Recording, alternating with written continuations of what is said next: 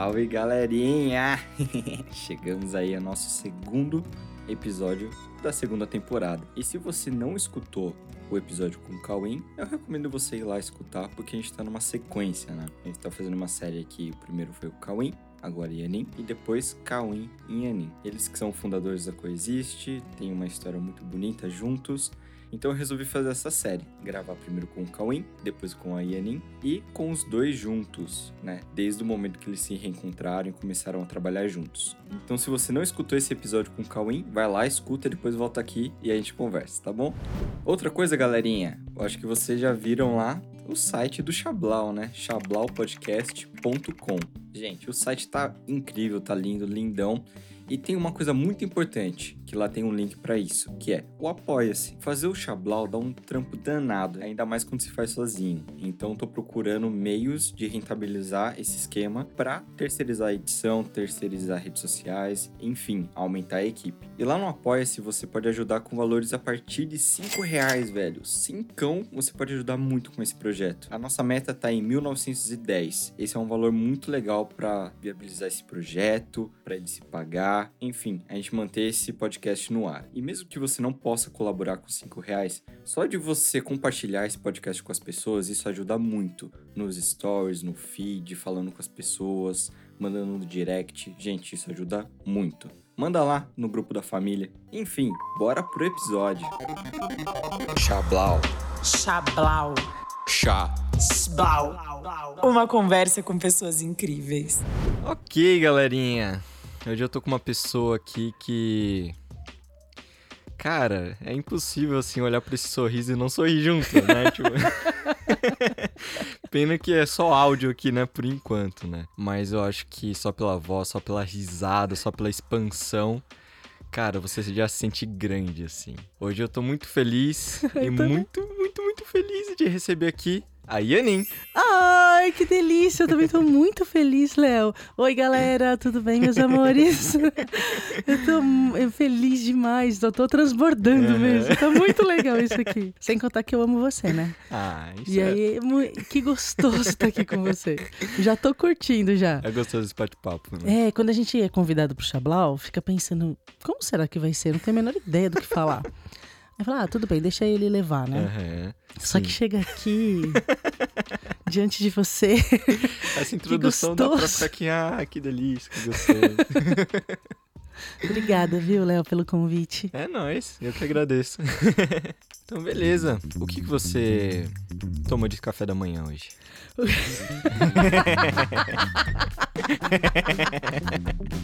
é o tipo de pergunta que você jamais espera. Ok, vamos lá praticamente todos os dias eu, eu acordo e vou nadar em jejum.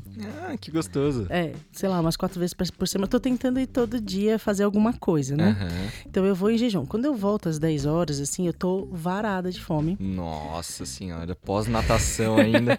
Se a gente estiver na piscina do prédio já ficar com fome, imagina Não, praticar. É, e é treino, treino mesmo. Uhum. Aí, é, todo dia o Cauim gosta de fazer uma vitamina uhum. Que vai fruta, né? Banana, mamão, e ele gosta de botar manga. Quando eu faço, eu não ponho, ponho só mamão e banana. Não, agora, agora eu tô colocando manga também, viu, Cauê? Uhum. Então, então é mamão, banana, manga, é, leite de amêndoas, uhum. aveia, semente de linhaça, chia, Nossa. gelo e mel. Galerinha... E aí é uma uma puta vitamina.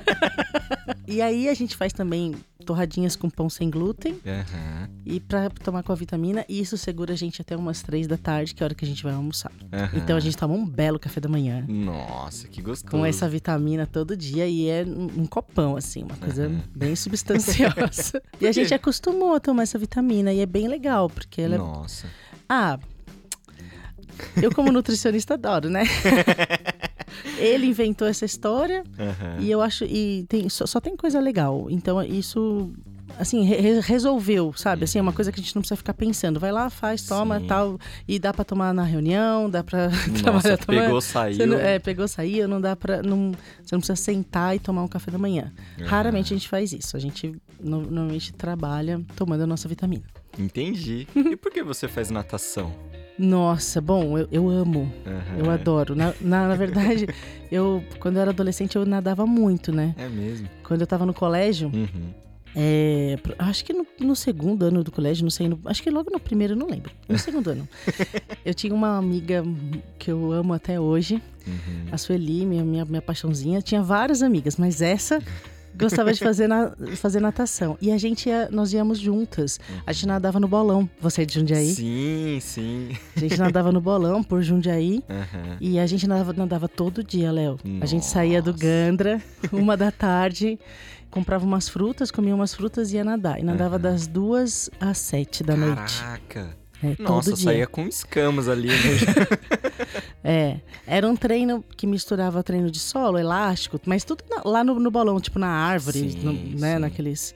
O bolão é, é, o lugar, né, contextualizando a galera, sim. onde fica a Faculdade de Educação Física de Jundiaí e onde tem os esportes oficiais da, né, da prefeitura. É um espaço muito legal, assim. Né? Sim. Né? A maior lembrança que eu tenho que eu ia para campeonato, assistia alguma coisa ou outra ali, e tinha uma lanchonete que vendia uma coxinha de queijo. Rapaz, memorável. É, Jundiaí, só em Jundiaí tem coxinha de queijo. Sim, julguem se quiser. Exatamente, não é bolinha de queijo, é coxinha de queijo. Coxinha. Você tem que ir para Jundiaí experimentar a coxinha de queijo tradicional. Fresquinha, é uma delícia. Exatamente. Então, assim, eu acostumei muito. Eh, a gente nadou juntas, né? Uhum. Meu primo, meu primo nadava com a gente, ele nada até hoje, ele nunca parou. Caraca! E eu e quando, sei lá, com 17 anos, acho que eu parei para fazer estágio, uhum. porque eu fiz técnica em nutrição, então chega no terceiro ano precisa fazer estágio. Uhum. E no quarto ano, são quatro anos. Uhum. Nossa, então eu nadei bastante. Nossa, nadei alguns sim. anos. aí no quarto ano precisei parar para ir para indústria, tal. Uhum. E aí não nadei mais. Aí no decorrer, né, da história, de vez em quando vai para uma academia, faz, tal. Mas eu gosto, eu gosto mesmo de nadar. Eu não gosto muito de atividade de solo. Sim. De atividade sim. de solo eu gosto de dançar. Que delícia. E só. então eu curto nadar e hoje também nada é uma coisa que não dói, né? Uhum, eu acho legal. Não tem impacto, né? É, não tem, eu não preciso lidar com o peso do meu corpo, não preciso lidar com suor, Caraca. não preciso lidar com cara vermelha. Nossa. Não sei se você sabe, mas é o meu apelido no CT. Sempre foi caveira vermelha. Você treina e fica com a é, cara eu fico muito vermelha, eu tenho, sou Caraca. muito vascularizada, então eu fico muito vermelha e as pessoas sempre assustaram comigo. E na piscina eu fico vermelha, mas ninguém vê, né? Eu tô de óculos, de touca, então tá tudo bem.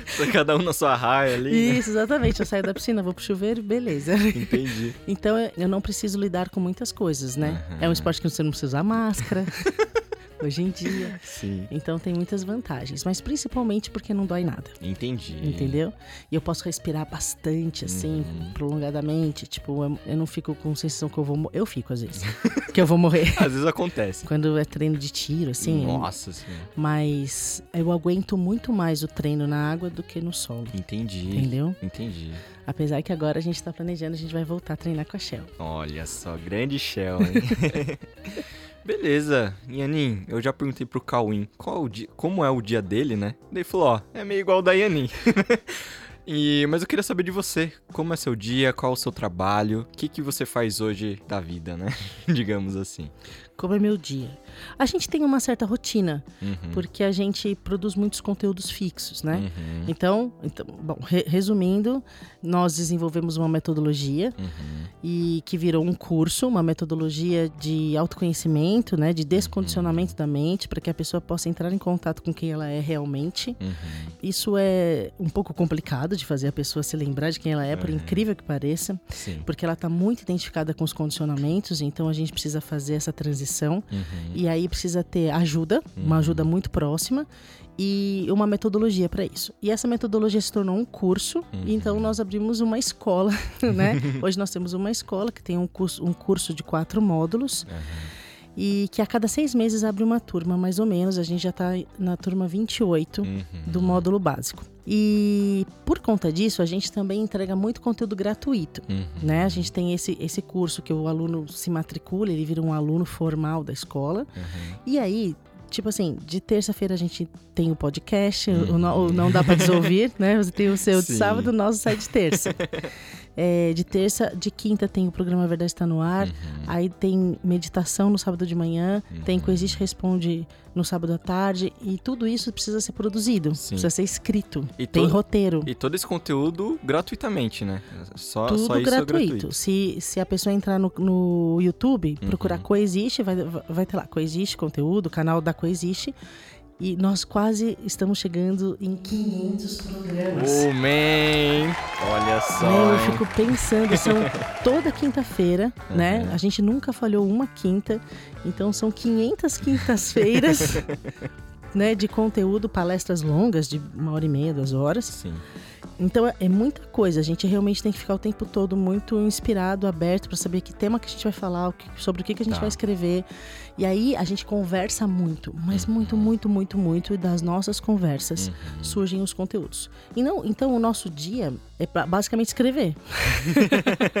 Ou a gente tá fazendo reunião com a equipe, com alguma Uhum. área, porque a Coexiste, a nossa escola chama Coexiste. Uhum. A Coexiste tem esse curso, que é o, o- carro-chefe, né? Que é o principal. Uhum.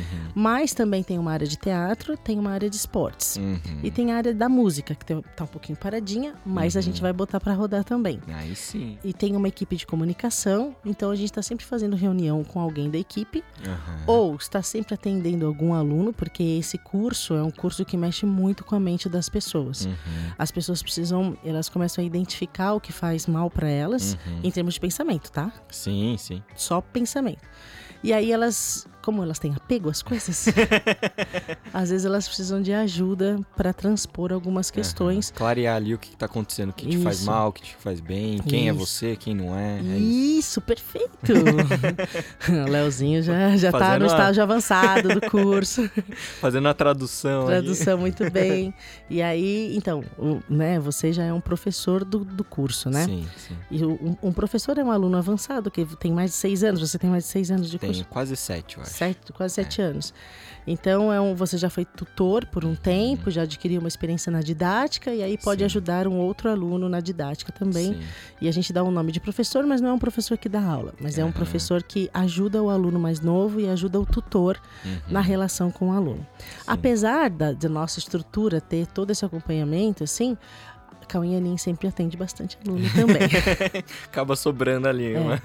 então, nós estamos sempre conversando, Uhum. ou escrevendo, ou atendendo. Aham. E dando aula. Ou né? nadando. E- Ah, é, dando aula. Nossa, é tão intrínseco Nossa dar aula, Senhora. né? Sim. Mas todo, todo dia à noite tem aula, Uhum. né? A gente só não tem aula, só não tem atividade de aula na sexta, Uhum. mas a gente tem estúdio na sexta, de, Sim. de noite, né? Aham. Então todas as noites são tomadas com aula, realmente. O nosso expediente, assim, ele vai, sei lá, das 9, 10 horas até umas duas da manhã. Nossa A senhora. gente dorme pouco, eu tô Dormir? tentando dormir mais. Não, olha é. só. Colocar É. aí na rotina, né? Dormir, né? É, a gente vai. É porque acaba a aula 11h30, 11, Uhum. 11h30, até fechar o prédio, até ir embora, até chegar, até, até abaixar. Eu tô, quando acabar a aula, eu tô totalmente vitalizada. Eu, eu tô, A mil por eu hora. tô ali. mil por hora, eu pego o Max, dou uma. O Max é meu cachorro. Joga a bolinha e tal, dá um. O Cauê fala: você precisa né, relaxar antes de dormir, você precisa começar. Muito bom. Se acalma, acalma o Max, tá, Uhum. né? Aí eu ponho uma musiquinha de meditação, Max, vamos ficar quietinho, vamos Uhum. meditar. Mas, mas eu eu fico bem é, vitalizada depois da aula. Eu não, não consigo dormir logo em seguida, não. Entendi, entendi. Beleza, vamos entender então como essa nadadora chegou aqui, né? Como... Nadador é foda. Calma, menos. Um pouquinho. Essa campeã olímpica de natação. Tô indo. tô- Voltei agora, É. né? Depois da quarentena, comecei agora, gente. A época que eu andava mesmo faz muito tempo, né? Léo? Aham. Nossa, pelo menos faz 30 anos mais até.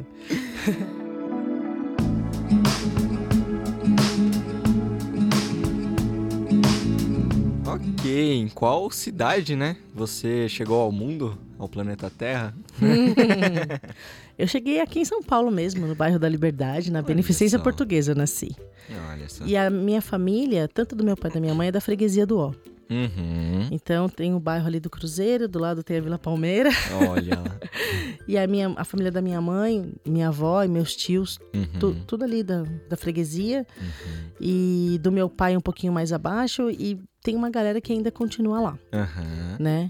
deu uma espalhada, mas ainda tem um pessoalzinho que continua lá. Eu morei Uhum. lá na freguesia até os seis anos. Seis anos. Aí minha mãe teve a feliz ideia, meus pais tiveram a feliz ideia de mudar para Jundiaí quando eu tinha seis anos. Meu, um tio meu foi transferido para Siemens, na antiga Tusa. Não sei se você lembra, se é da sua Tusa. época. Não conheço Tusa. É, a Tusa é a Siemens.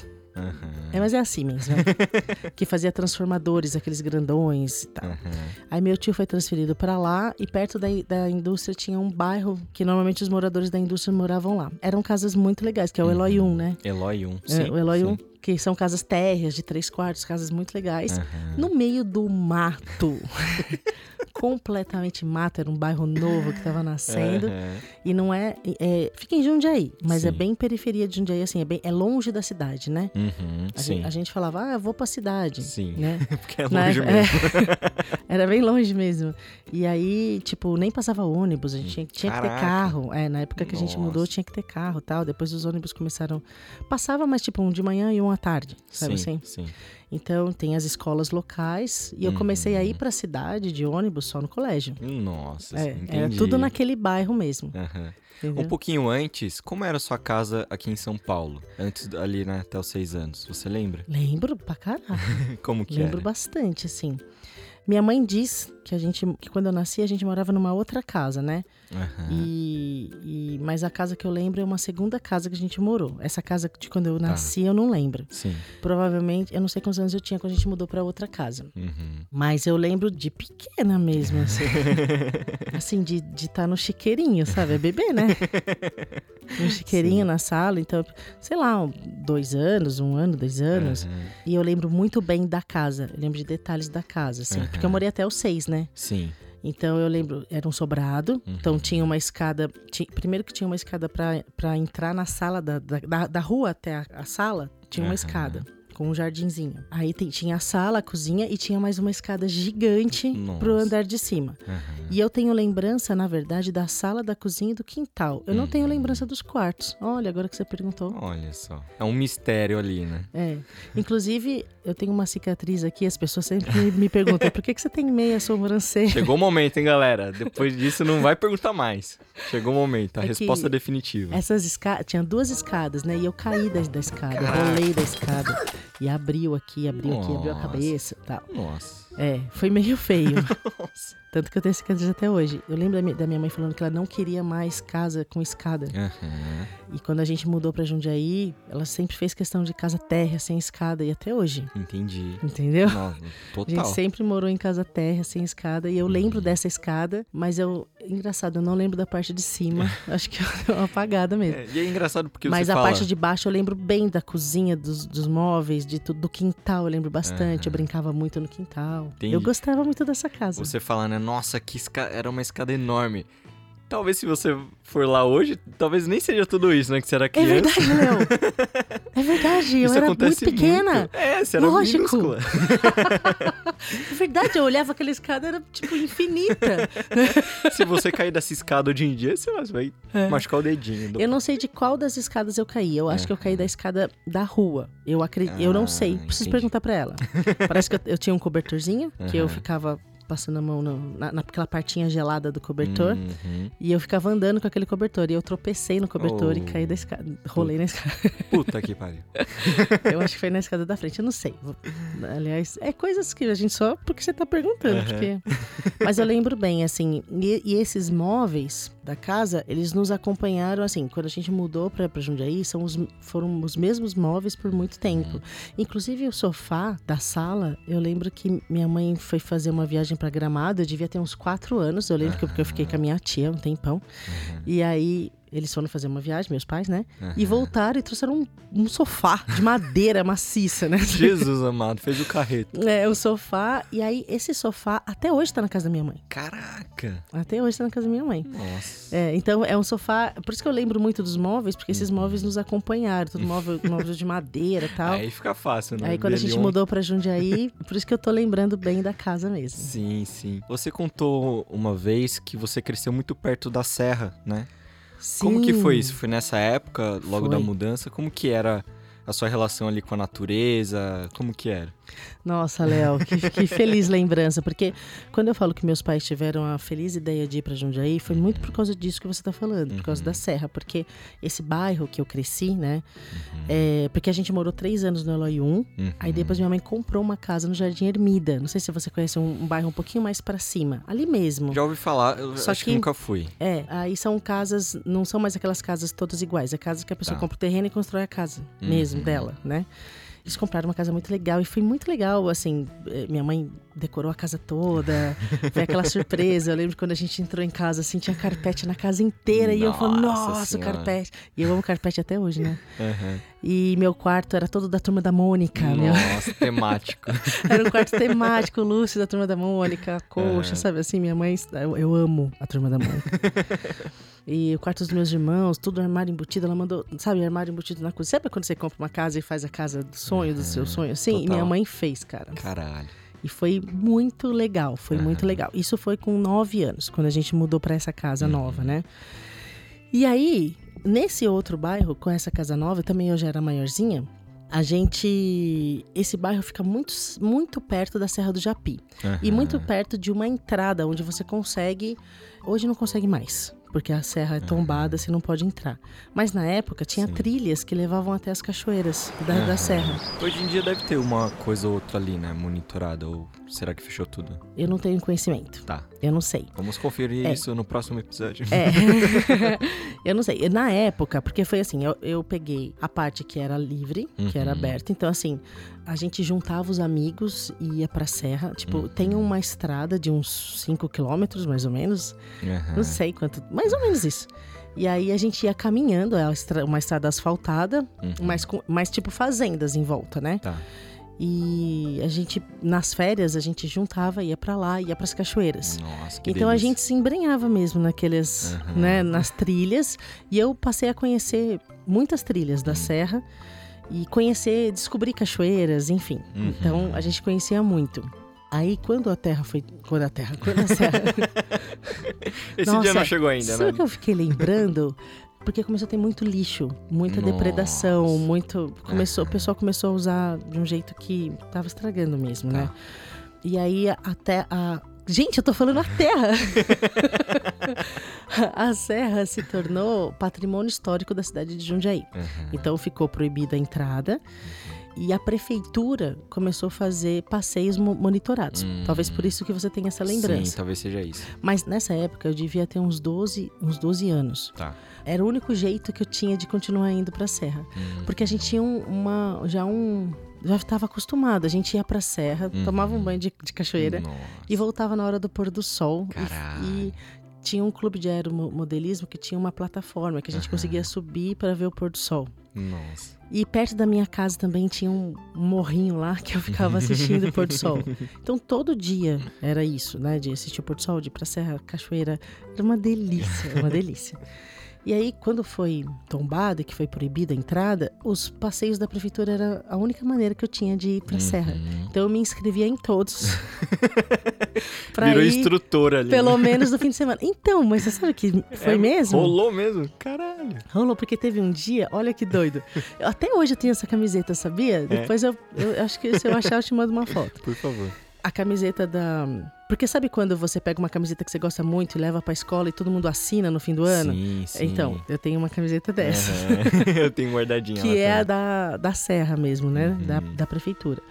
E aí, teve um dia que eles estavam falando que, ó, tem aranha, tem cobra, uhum. cuidado, tal, não sei o que lá. E eu falei assim, viu, posso só falar uma coisa para eles? Uhum. Que é o jeito que eu lido com a serra aqui. Eu, com 12 anos, e o grupo, né? Falei, olha, aqui você, isso daqui é a casa deles. Uhum. Nós agora, nós estamos na casa das aranhas. A gente tá na casa das cobras. A gente tá na casa do sapo, entendeu? Uhum. Então, primeiro, vamos pedir licença para entrar na, na, casa deles, porque que era bem uma trilha assim, tipo asfalto, e aí Sim. você entra numa trilha de terra, né? Sim. Vamos pedir licença para entrar na casa deles. Uhum.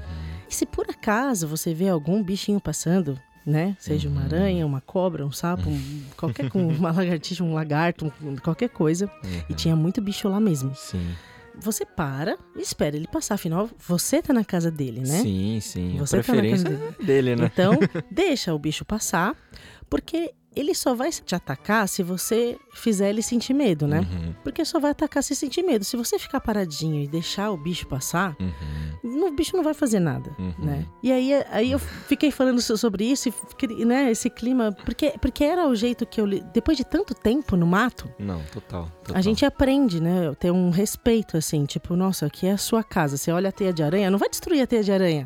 Teia de... A aranha demorou tanto tempo pra fazer aquilo, por que, que você vai, você vai, não, não precisa, só porque você, olha só, você tem medo da teia de aranha, porque a teia de aranha é um símbolo na sua mente que os filmes de Sim. terror usam, só que Nossa, é muito link, é, né? É muito link, só que essa teia aqui não é a teia da casa mal assombrada, Uhum. entendeu? É o que ela usa pra comer, né? É um instrumento, né? É, é um instrumento dela. Tipo, é a casa dela. Aí você vai destruir a casa dela. Caraca. Nossa, agora que eu. uma- um comentário aleatório. Eu falei casa mal assombrada, tá certo? Falei isso porque mal assombrada que foi. Tá, tá, não Mas tá eu- assombrada direito, né? Mas Foi- eu acho que tem esse termo mesmo, Mal mal, assombrada. é. Universitários, tá correto? Tá certo isso? Me deu uma impressão que assim, a pessoa foi incompetente pra assombrar a casa, sei lá. Ou um fantasma Um incompetente. fantasma incompetente. Ela não tá muito bem assombrada. então eu tinha muito assim, ó, deixa, deixa a natureza como tá. Você tá aqui de Tá. visitante e só só curte, observa, agradece por você poder, Tá. pra gente por existir essa trilha que vai levar a gente até o mirante, que vai levar a gente Uhum. até a cachoeira, e tal. E aí o, o monitor lá viu e me chamou pra trabalhar com ele. Muito bom, primeiro job. Foi, meu, foi pior que foi meu primeiro job mesmo. Eu não recebia, né? Aham. Mas, mas eu adorava, porque aí eu ia todo fim de semana. Caraca. Todo passeio eu tava lá. E eram Nossa. vários passeios tinha, por dia, né? Aham. E aí eu ficava. eu- aí eles faziam eu falar isso toda vez. Por todos os grupos. De repente você virou aquela mulher. Então, senhoras crianças, aqui é a casa dos bichos, não sei o que. Começa a virar meio robô, assim, né? É, só não virou isso porque acho que eu curtia é, muito, você né? curtia pra caralho. É. E até te perguntar isso, como que era... Você tinha ali uma, uma rotina, tinha casa, né, seus amiguinhos, mas em paralelo ao que você fazia, o que, que você sentia? Você lembra, assim, o que, que você ficava sentindo, assim, de... Estou indo pra cidade, né? Estou indo assistir o pôr do sol. Você lembra se tinha alguma sensação que ficava ali rodando? Nossa, que pergunta gostosa. Olha, Léo, eu vou falar uma coisa pra você. Nessa época, é, eu tinha uma sensação interna deliciosa, assim. Era muito gostoso. Uhum. Que Tipo, legal. Eu, eu, o que eu vou falar o que eu lembro. Eu, Aham. eu lembro de só sentir prazer o tempo todo, alegria o tempo Uhum. todo, assim, tipo, eu tinha vários momentos de, de muito prazer, né? Ir pra Uhum. serra, ficar sozinha em casa. Normalmente eu, eu Uhum. estudava de manhã, meus irmãos à tarde, e eu ficava sozinha em casa. E eu ouvia Uhum. muita música, ouvia música. Caraca. Eu fazia yoga também, então eu Uhum. ficava me- meditando, fazendo os exercícios de yoga Caraca. que eu é em casa sozinha, ficava ouvindo mantra Aham, ou ficava assistindo filme. aham. E eu tinha muito, eu tinha uns amigos, do, era um bairro pequeno e Uhum. todo mundo do bairro se conhecia, né? Entendi. E aí a gente brincava na rua, sabe brincar na rua? Sim. Brincar Sei, na rua sei. mesmo, assim, ó, pular corda, Caraca. subir em árvore, vivia em cima de árvore. eu gostava muito de brincar em cima da árvore. A gente Uhum. brincava de escolinha em cima da árvore. Então a gente pegava todas as meninas, cada uma tinha o seu lugar já, Uhum. né, na árvore. e subia com lousa, subia com para brincar de escolinha em cima da árvore. Engraçado. Nossa, ou brincar na casa de uma amiga, brincar na casa de outra. São várias fases, né? Uhum. Mas essa fase de 9 a 12 anos, 13 anos, é, foi bem assim, brincar, brincar na Que rua, legal. brincar com os meninos, brincar de pega-pega, brincar, ir no, pro Tá. mato e brincar de queimada, Aham. brincar de taco, Sim, sim. fazer parada de mão na parede, Caraca. muito, muito, por muitas horas. Fazer- ficar brincando de fazer parada de mão, fazer ponte, fazer... Dormia ali igual um morcego. né? É, e, e tinha uma coisa in- interessante que quando a gente mudou para aquele bairro, não tinha luz na rua. Uhum. Então dava sete horas, as mães já começavam a falar, ah, não vai. Porque ficava escuro. E a gente Uhum. gostava de ficar no escuro, porque dava pra ver o céu estrelado. Nossa, Maravilhoso. Imagina um lugar que não tem luz Uhum. e quando anoitece, aí a gente, a gente deitava assim na, na rua, porque não tinha movimento, né? Sim. Não passava ônibus, não tinha movimento, era só os Uhum. carros do bairro. E a gente deitava na calçada ou na rua e ficava aquela fila de adolescente, de, de garotos e garotas. Olhando o céu, sabe? Nossa, que gostoso. E você sabe que quando. Aí teve um dia que botaram luz na rua, que a prefeitura Uhum. pôs luz na rua. Puta que pariu. Bem isso mesmo. Aí a gente não gostou, a gente ficou bravo. Caraca. E a gente quebrou as luzes. Vândala, vândala, vandala. Eu tive esse ato de vandalismo. A gente jogou pedra na. Caraca. Todo, era, era poste antigo de madeira, né? Sim, Entendeu? E aí a gente queimou as lâmpadas, assim, até ficar escuro ca- pra gente conseguir ver o céu, né? Não foi só eu, foi toda a turma, É, tá? todo, todos culpados. E acho que a gente não compreendia ainda o benefício, né, da luz na rua. Uhum. Enfim. Aí depois eles botaram aqueles postes que a luz era protegida, assim. que- Aí- que a luz era. aí Aí, e aí. Só que daí a gente começou a curtir que dava pra brincar à noite, né? é, a olha gente só. começou a brincar à noite na rua e a Uhum. gente começou a curtir. E aí chegou um momento que começou a passar ônibus lá em cima também. Que pra Uhum. pegar ônibus tinha que ir até o outro bairro, né? Uhum. Aí a gente fez abaixo assinado pra não passar ônibus também. Aí depois a gente viu o benefício do ônibus, que era uma facilidade também. Nossa, eu lembro que quando a Coca-Cola se instalou lá. Sim, A gente uma também- grande fábrica ali, né? É, mas aí a gente fez abaixo assinado. Imagina um bando de crianças fazendo abaixo assinado pra Coca-Cola não Assinatura, instalar a empresa dela lá. assinatura é uma estrelinha, assim, né? Aí depois que a Coca-Cola tava lá, que deu emprego pra um monte de pai, de não sei o quê. Aí, ah, que bom a Coca-Cola, então tá bom. Tá bom. Os benefícios. E no começo a Coca-Cola ainda distribuía refrigerante lá no começo. Olha só, Você só podia- de sacanagem Você também. podia passar lá e pegar os refrigerantes, a galera curtiu muito. Então, a gente já fez um monte de baixo assinado que não servia pra nada. Mas, é, mas era assim, eu lembro de muita. de sempre estar feliz, de sempre estar alegre e estar sempre com um amigo. Uhum. A casa da minha mãe era uma casa muito, muito feliz, assim, Uhum. tipo, e o bairro tranquilo, então casa aberta, né? Aham. Porta aberta, portão aberto, o vizinho entra, o vizinho sai, criança entra, criança sai, você vai na casa do Sim. outro, vai na casa do um. Então, sempre gostoso. Que legal. que delícia, delícia, muito gostoso mesmo. legal.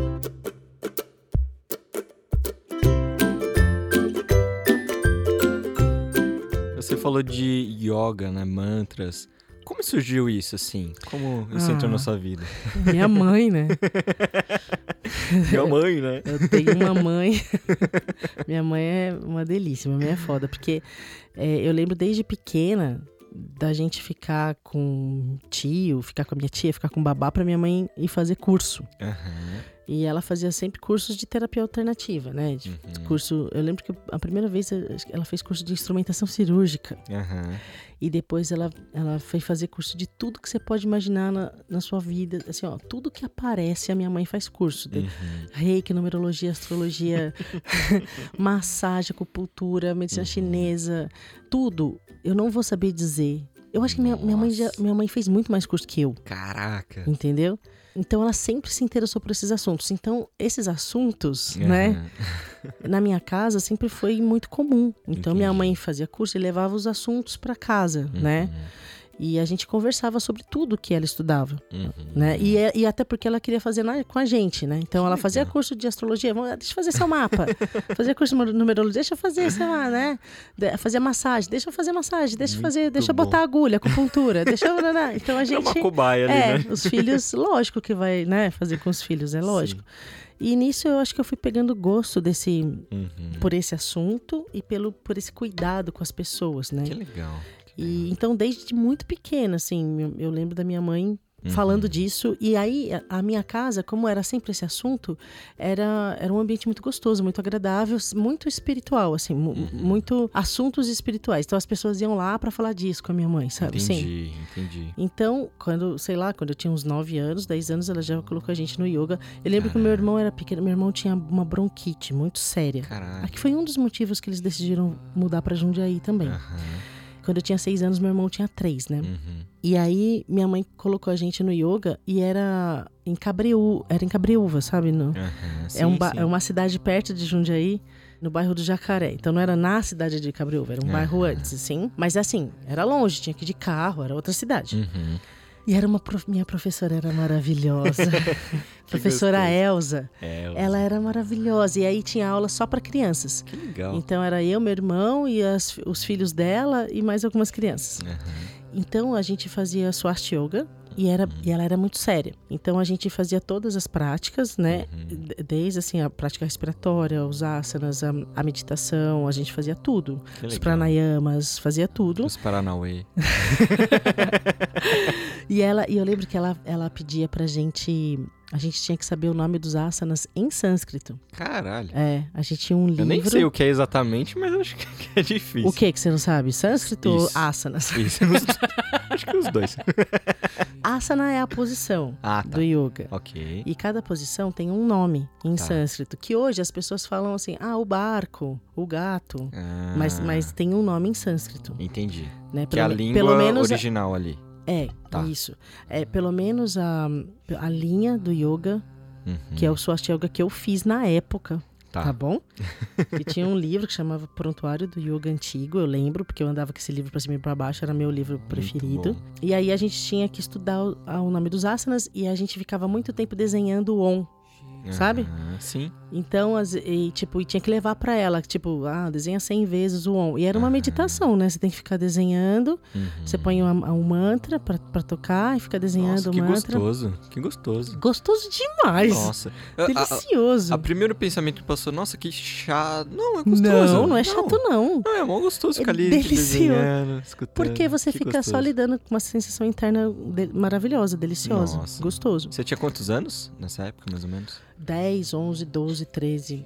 Eu acho que eu. Tá, Eu acho que eu fiz yoga. Eu não tenho muita certeza, mas eu acho Tá. que eu fiz yoga dos 9 aos 14. entendi. Ah, um tempinho. É. Tempinho. Eu lembro, o meu irmão era pequeno. Eu lembro do meu irmão pequeno fazendo umas acrobacias. Sabe? Ficando na. fazendo invertidas, né? Com a, Aham. com a- com a cabeça no chão, com a perna pra cima, sabe? Assim. Sim, sim. E. E pequenininho. E a bronquite dele sumiu, né? Caraca. Desapareceu a bronquite. Eu creio em milagres.com. É. que legal, que legal. Foi muito, muito gostoso. Assim, eu acho que o yoga. Eu ter feito yoga cedo, assim, eu não lembro exatamente a idade que eu tinha, não. Uhum. Mas eu tô falando isso porque, porque eu tô lembrando do meu irmão pequeno. Tá. Meu irmão devia ter uns sete, acho. Essa minha vivência com yoga me, me trouxe uma, uma certeza muito grande que eu não queria outra coisa na minha vida. Caraca. Entendeu? De função. É, assim. de tipo assim. Nossa, eu quero. Eu quero sentir isso pra sempre. Caraca. Sabe assim? Sim, sim. Apesar de. Quando a gente parou, eu fiquei. Eu nunca mais fiz, né? Que, curiosamente. Então eu sim. fazia assim. Ah, eu, eu fiz. fazia um pouquinho, porque acho que eu, eu nunca encontrei uma professora igual a minha. A na real. referência tava É. alta. E aí, quando eu fiz quando eu fui entrei na faculdade, eu fiz também, a gente tinha que fazer educação física, eu fui fazer yoga. Uhum. Até porque eu fiquei grávida, né? Na- Uhum. no primeiro ano de Tem faculdade. essa história aí. É, só, só podia fazer, só dava pra fazer yoga, enfim. Então, eu nunca esqueci disso. Uhum. Isso, isso sempre esteve dentro de mim, isso é muito forte dentro de mim. Então, apesar de eu nunca mais ter praticado, Uhum. isso ficou, aquilo lá. Tá, Eu não sei hoje, se eu fosse praticar, o que, que aconteceria, porque eu não pratiquei mais. entendi. que louco, né? Eu fiquei só com essa lembrança, não tive Aham. outra experiência. Entendeu? entendi. Mas a, mas a minha sensação dos meus dias era essa. E Uhum. claro, juntando com as músicas da época, com as amigas dançando, fazendo Aham. coreografia, Os filmes. é, os filmes da época, juntando com tudo isso normal Aham. da idade, entendeu? Você Dos tinha- anos 80. Quais eram, eram as músicas, três músicas, três filmes que Puta mais te merda. marcaram ali? Nossa, você, agora você fez a pergunta mais difícil do mundo. mas, mas vamos lá, essa época aí, Aham. Ó, Greasy eu assisti Greasy. incansavelmente. Sim. A Noviça Rebelde eu assisti incansavelmente. Aham. É que eu não vou saber direito as idades, mas assim, Aham. Top Gun. Você ama Top não, Gun. Top Gun eu já tinha 14 e 15. Aham, É, já tinha, já tava mais. É, é. Mais cedo foi isso mesmo. Foi é, Greasy, a Noviça Rebelde, principalmente. Eu acho que eu assistia pra caraca. Assim. Flashdance. Flash muito. Dance. Footloose. Muito. Todos musicais. Aham. Mas eu acho que o Flashdance assisti muito. Os filmes de dança mesmo, Que legal, assim, que eu que gostava. É.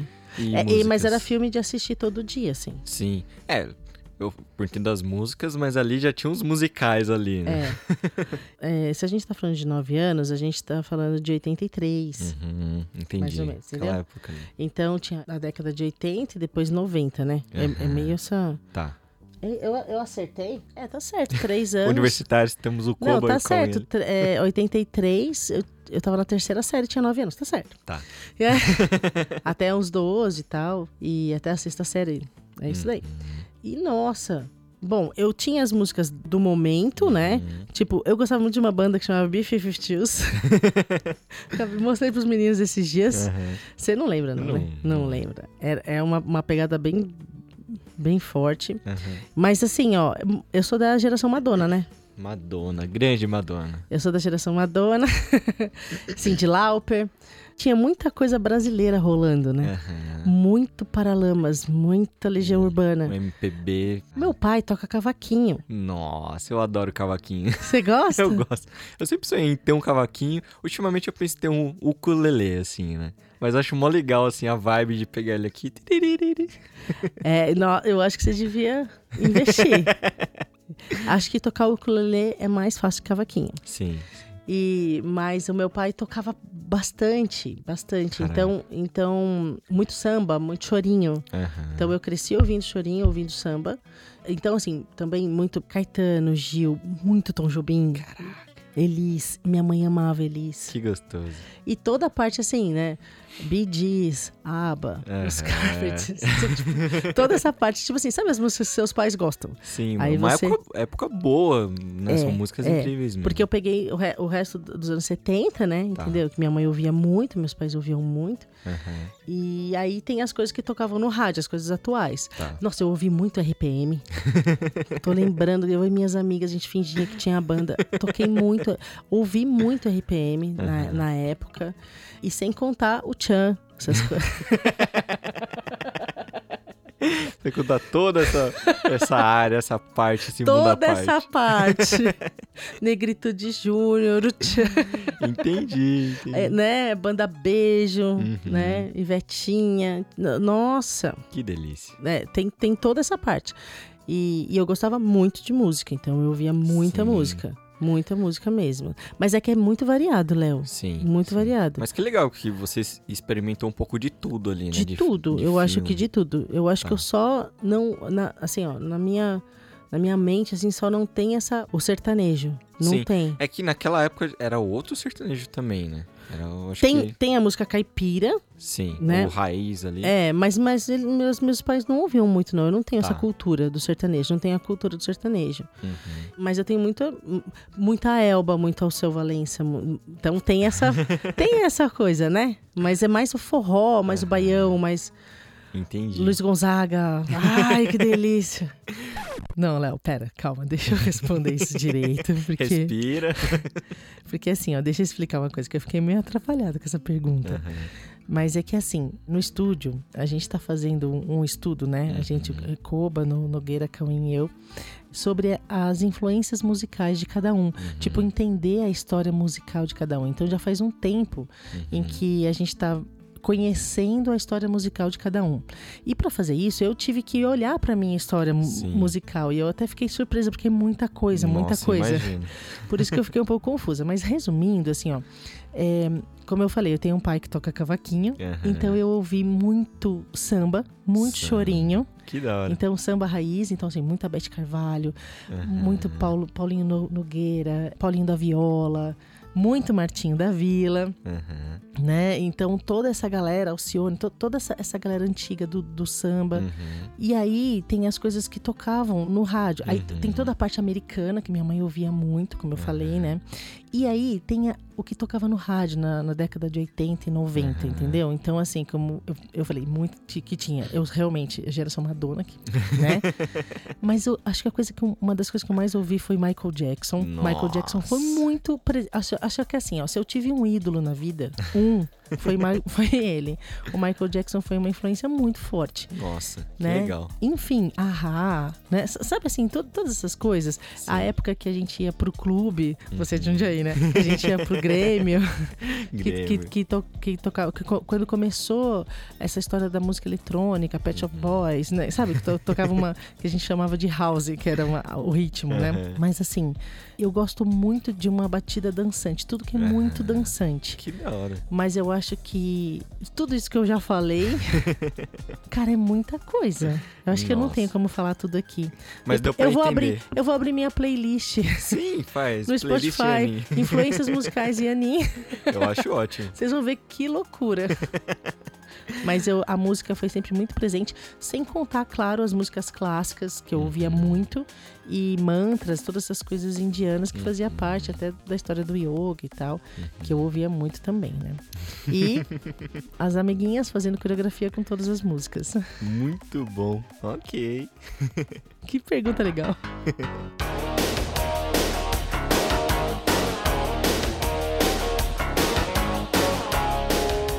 Então a gente já falou ali do, do som, né? Do visual, ali o pôr do sol. O pôr do sol, a serra, É. a natureza, muita natureza, muita natureza. agora fala um pouquinho do que você comia. O que, que você Jesus. experimentava, assim, ó? Era fruta, doce?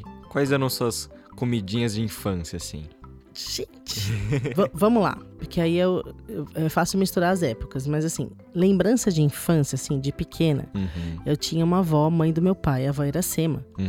que ela era a melhor doceira que eu já vi. Nossa, falou doceira melhor, já, É, já então, esperamos coisas boas. Quando a gente mudou pra Jundiaí, a gente ia visitar a avó, né? Em São Aham, Paulo. tá. Ia visitar a avó em São Paulo. É o contrário, você mora no interior, vem visitar a avó em São Paulo. e aí a minha avó esperava a gente com pudim, doce de abóbora, Nossa. aqueles doces de abóbora de pedaço, assim, Aham. gelatina colorida, que gostoso. é, quindim ela fazia. Ela. Então, é assim, eu lembro dos doces da minha avó. Aham. E da- na casa da outra avó era comida Uhum. mesmo, assim. Minha uma avó italiana falava: Menina, precisa comer comida de sar. Comer pão de sar, menina. Não, não é pra ficar comendo doce. E aí eu lembro da comida da minha avó, tipo arroz, feijão, né? Uhum. Que tinha isso daí, as duas vós, uma me oferecia doce, a outra me fazia comer mesmo, assim, né? Muito E bom. uma comida muito boa, aliás. Nossa, Nossa, minha, muito bom, muito bom. A minha família é uma família que come bem. que gostoso. Que, gosta, delícia. é, come muito bem. e aí, só que depois chegou uma época que a minha mãe, é, nessas de é, yoga, principal. Ah, liguei agora. Hum. Com certeza foi na fase do yoga. Com certeza. Que, é, que a gente virou vegetariano, né? Olha. Porque fazia Bem parte antes- da cultura, né? Antes de virar modinha, tava ali no yoga. Mas muito antes, amor. muito antes de virar modinha. Minha mãe já na macrobiótica e principalmente a coisa do, do vegetarianismo por conta, porque eu lembro que isso era, uma- era muito falado no yoga mesmo, Entendi, né? entendi. De não comer carne, não comer comidas industrializadas, nada com sal, nada com corante, nada. E aí minha mãe pegou isso muito forte. E essa era Ah. uma cultura forte em casa. Tipo assim, minha mãe não fazia carne, então a gente era bem vegetariano. E eu assumi isso pra mim também. Eu, eu curtia bastante. Entendi. Então, a gente ficou um bom tempo com essa. Pelo menos o que eu me lembro Uhum. era da gente uma alimentação muito saudável, assim. Uhum. Eu lembro que Nossa, minha mãe. gostoso. Minha mãe sempre falava, não toma refrigerante, se for tomar, toma o mais clarinho, que não tem corante, E a sabe assim? Coca-Cola do lado ali, estourando. É, não, nessa época ainda não. Ah, mas sim, mas chegou uma, uma época que sim. Entendi. Mas eu lembro que essa história de ser vegetariano foi até na época da, da, da faculdade, assim, Uhum. de eu estar grávida e minhas amigas ficarem insistindo pra eu comer carne, tipo, Caralho. e eu não queria. Então eu, eu peguei bastante pra mim essa história. Então eu curtia tudo que era receita Uhum. de verdura, legumes e aprendi a cozinhar muito cedo. Nossa, imagino ali, né? Naquele ambiente, né? É, mas acho que foi uma coisa minha mesmo. Que legal. Porque eu lembro, sabe o que eu lembro de um dia? A gente tá brincando. Eu não gostava de brincar de. Ai. ai, brincar de casinha, de panelinha, não. De bonequinha, tipo, ai. Não é, sa- Sabe essa coisa que você pega o objetinho e fica fazendo assim? Sim. Aqui não dá pra mostrar, né? Mas assim, eu me sentia meio besta brincando. Assim, Eu Aham. gostava de pular corda, de essas brincadeiras Sim, de rua. sim. Eu não gostava de ficar fingindo que, sei lá, né? Entendi. Mas numa dessas, com as minhas amigas, eu peguei uns matinhos, assim, peguei. Uhum. Tinha essas facas de rocambole, sabe? Essas facas. Sim, é Faca uma que vem. grande. Ou Não, você já comprou rocambole que vem Aham. com uma faquinha dentro? Sim, sim, sim. Isso, as faquinhas de plástico. sim. Isso, então. Aí tinha uma faquinha dessa e eu lembro que eu peguei uns matinhos e comecei a picar. E aquilo me deu um prazer imenso, assim, ó. Eu senti um negócio muito bom, assim, de picar aquilo. Caraca. E aí eu, eu comecei a querer ir pra cozinha, mas eu devia ter uns 10 anos, Uhum. entendeu? Uns 9, 10 anos. Eu lembro que eu fiz um bolo, eu tinha 9 anos, o primeiro bolo que eu fiz. Eu Fiz um bolo mesmo, bolo esses Bolão. de, de forma de furo no meio, Sim. bem sim. grandão assim. Aham. Aí eu peguei o, o bolo, deu certo pra caraca, mas assim, ó, fiz o bolo, botei no forno, tudo sem minha mãe saber. Quando minha mãe chegou, o bolo tava pronto. O que deu muito certo, mas poderia ali dar um. muito Podia dar errado. ruim, mas não deu. Aí eu peguei o bolo, cortei o bolo no meio assim, fui lá fora, tinha uma mangueira na frente da, da minha casa, assim, num terreno baldio. Aí eu peguei umas folhas de mangueira, Aham. enfiei no meio do bolo, assim, ó, ficou. Imagina o bolo cheio de folha, assim. Mas tipo assim, eu cortei o bolo e botei a folha no meio e ficou saindo pra fora, sabe? Assim. Bolo salada. É, tipo assim. Aí a minha mãe chegou, ela falou: Você lavou essas folhas? Vai que tem coronavírus aí, né? Não, mas tipo assim, bem sem noção de pegar a folha lá fora, de pegar e enfiar no bolo. Mas foi uma intenção de decorar, né? Caraca. De deixar o bolo bonito. E eu fiquei tão orgulhosa que eu fiz aquele bolo e que deu certo. E aí eu acho que eu peguei paixão, sabe? Assim. Muito bom. E aí eu comecei a cozinhar mesmo. Entendi, entendi. Comecei a fazer comida mesmo, comida pros, pros meus irmãos. Eu tenho dois irmãos mais novos, né? Aham. Tem o Denis, que é três anos mais novo que eu, e o Tiago, meu irmãozinho, que é seis anos mais novo que eu. Caçulinha. é meu irmãozinho de idade, mas de tamanho ele é enorme, né? Três em- vezes maior. É, porque na verdade minha família é toda gigante, toda alto, grande, né? E aí eu adorava cozinhar pra eles, adorava fazer comida hora. eles. E, era, e eu amo meus irmãos. Meus irmãos são Nossa. minha paixão, assim. Eles são. eu amo meus irmãos. Que gostoso. E aí eu, cur... eu comecei a curtir isso. Mas eu lembro muito, assim, de essa coisa de picar, de cortar verdura, Tá. de cortar salsa, por causa Sim. dessa experiência, né? picar salsinha, picar cebolinha, picar verdura, picar. Eu comecei a curtir muito Aham. isso. E você quer saber, Léo, agora falando com você, eu acabei de perceber que você perguntou o que, que eu sentia, Sim.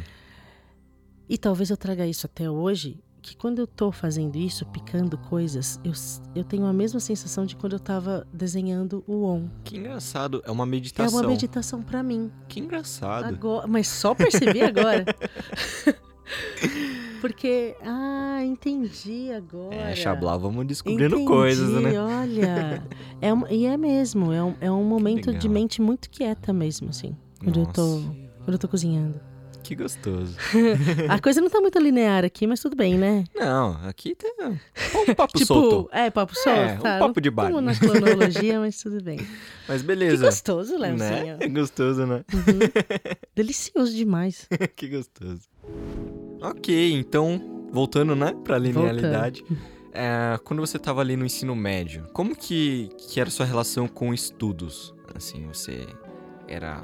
Estudava pra caralho, era mais ou menos? Como que era a sua tá relação? colégio? Colégio. Porque é que Isso. assim, eu sempre fui boa aluna. Aham, Eu amo escola. Eu adoro.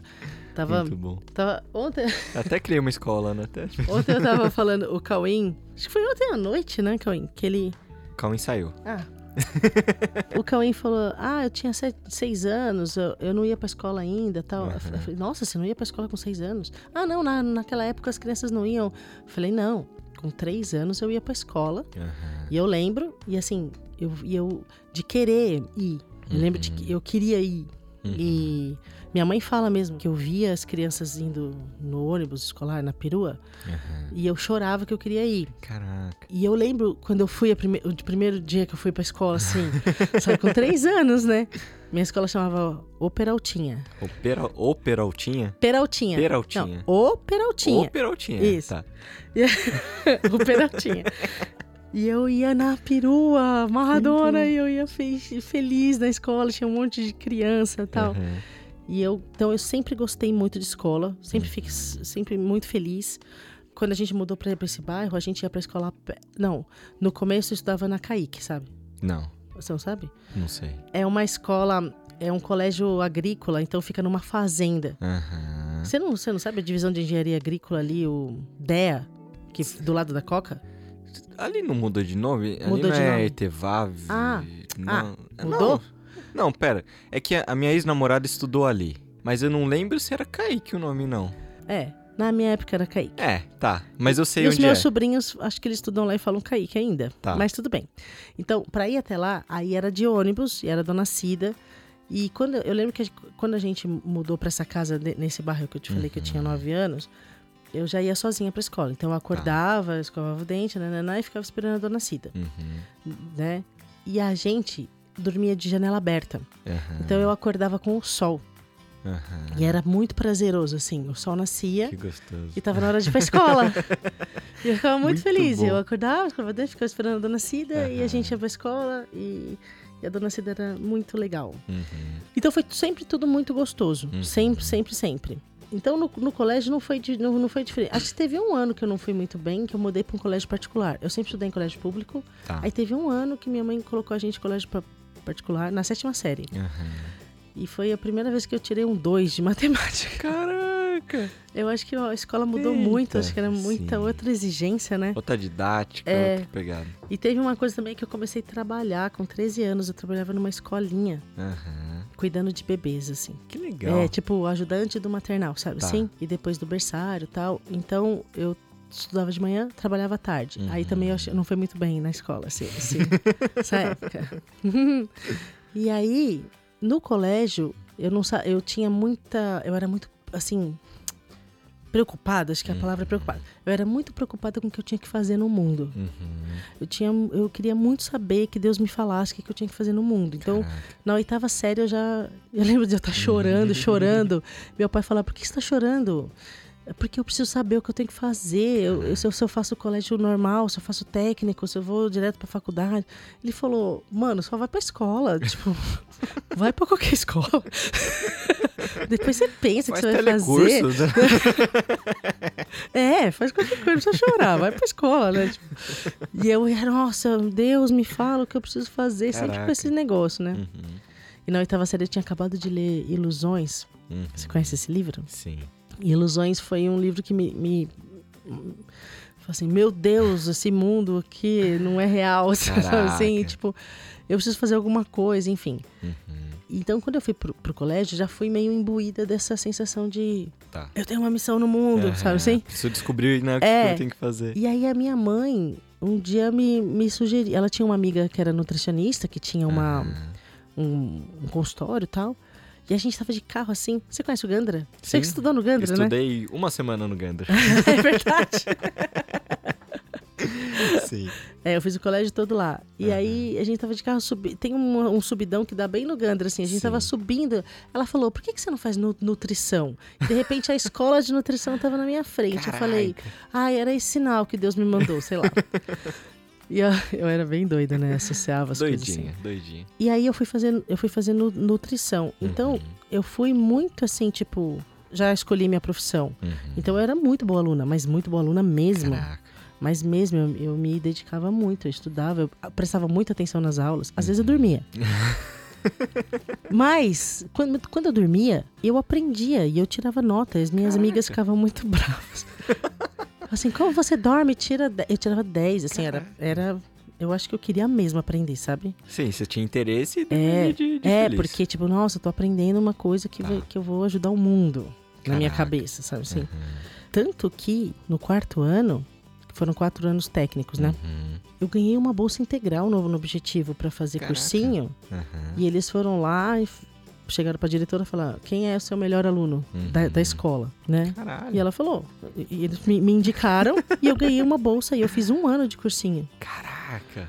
Eu fiz um ano de objetivo. Uhum, à noite, né? Estudava de, estudava de manhã, fazia estágio à tarde e cursinho à noite. uhum, De tão boa aluna que eu era. uhum. Então, assim, sempre a escola sempre foi uma curtição Nossa. absurda pra mim. Uma delícia, assim, uma delícia. Caralho. É, eu acho que se eu. Sei lá, eu, eu não segui carreira acadêmica, mas acho que se fosse só por mim, é que Uhum. tiveram coisas que, né, Surgiram. que surgiram no meio do, do, do caminho. Mas acho que eu teria ficado na. na- me tornado professora de faculdade, sabe? Assim, sim, tipo, sim. de tanto que eu gosto de escola, né? Uhum. Ah, eu tenho uma escola hoje. Então, É verdade. dá aula, faz, escreve conteúdo. Está tudo certo, tá justificado. É verdade, eu tenho escola, eu já tenho uma escola.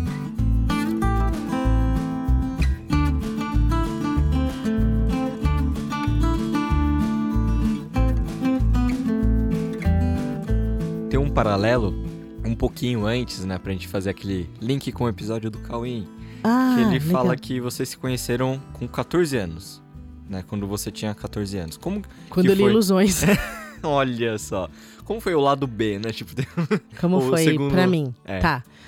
Ahn, putz, então. Tinha minha mãe, toda dos. Paranauê, já fazia yoga, já tava na com isso, busca. as coisas na cabeça. E tinha uma coisa que acontecia, Léo, pode, pode contar. Vai Vou- vou- contar. Gente, Lança. vou, vou contar. Manda porque, braba. porque foi isso que me levou até Sim. o Cauém, assim. Na serra, nesse lugar, por que, que a gente gostava de ficar olhando o céu? Porque a gente via coisas no céu. Caralho. A gente via coisas se mexendo. Ó, eu fiquei com vontade de chorar. Ai, fiquei emocionada. Cara, a gente via coisas no céu. E aí algumas pessoas falavam que era satélite. Aí falou, gente, satélite, se estiver andando, ele anda pra um lado só, ele não para e vai pro outro lado depois. Caralho, vocês Né? viam ali uns. A uns gente Paranauê. via. E tinha uma movimentação no céu interessante, assim. Uhum. E a gente e via, a gente via a nave mesmo, assim, ó. Então via a Caralho. luzinha andando e tinha hora que a gente via coisa grande. entendeu? Caralho. Sim. Até que, até que, que teve uma experiência, teve um dia que eu, que eu junto com uma amiga minha, Ana Paula, e ela, se ela encontrar comigo, ela vai falar: Você lembra aquele dia que a gente viu? né? Isso é muito bom. Isso prova que você não é doida, né? Isso, não, esse dia foi. Não, não, não, não, não sou doido. E a gente tava numa rua que termina num morro, assim. Aham. E saiu uma luz enorme de trás do morro, mas uma luz grande mesmo, assim. E ela foi subindo, subindo, subindo, subindo. subindo. Só, só que aí ficou eu e ela estatelada, assim, sabe? Assim, eu e ela olhando aquilo.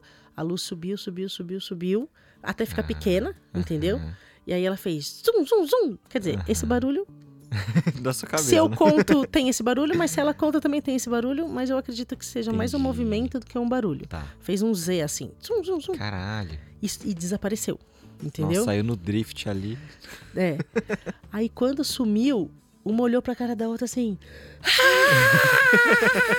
e a, a gente tava bem em frente à casa do. bem em frente ao portão da, da casa da minha mãe. "Ah!" a gente entrou gritando. Ah, a gente viu o disco voador! A gente viu o a nave da voador." Xuxa, né?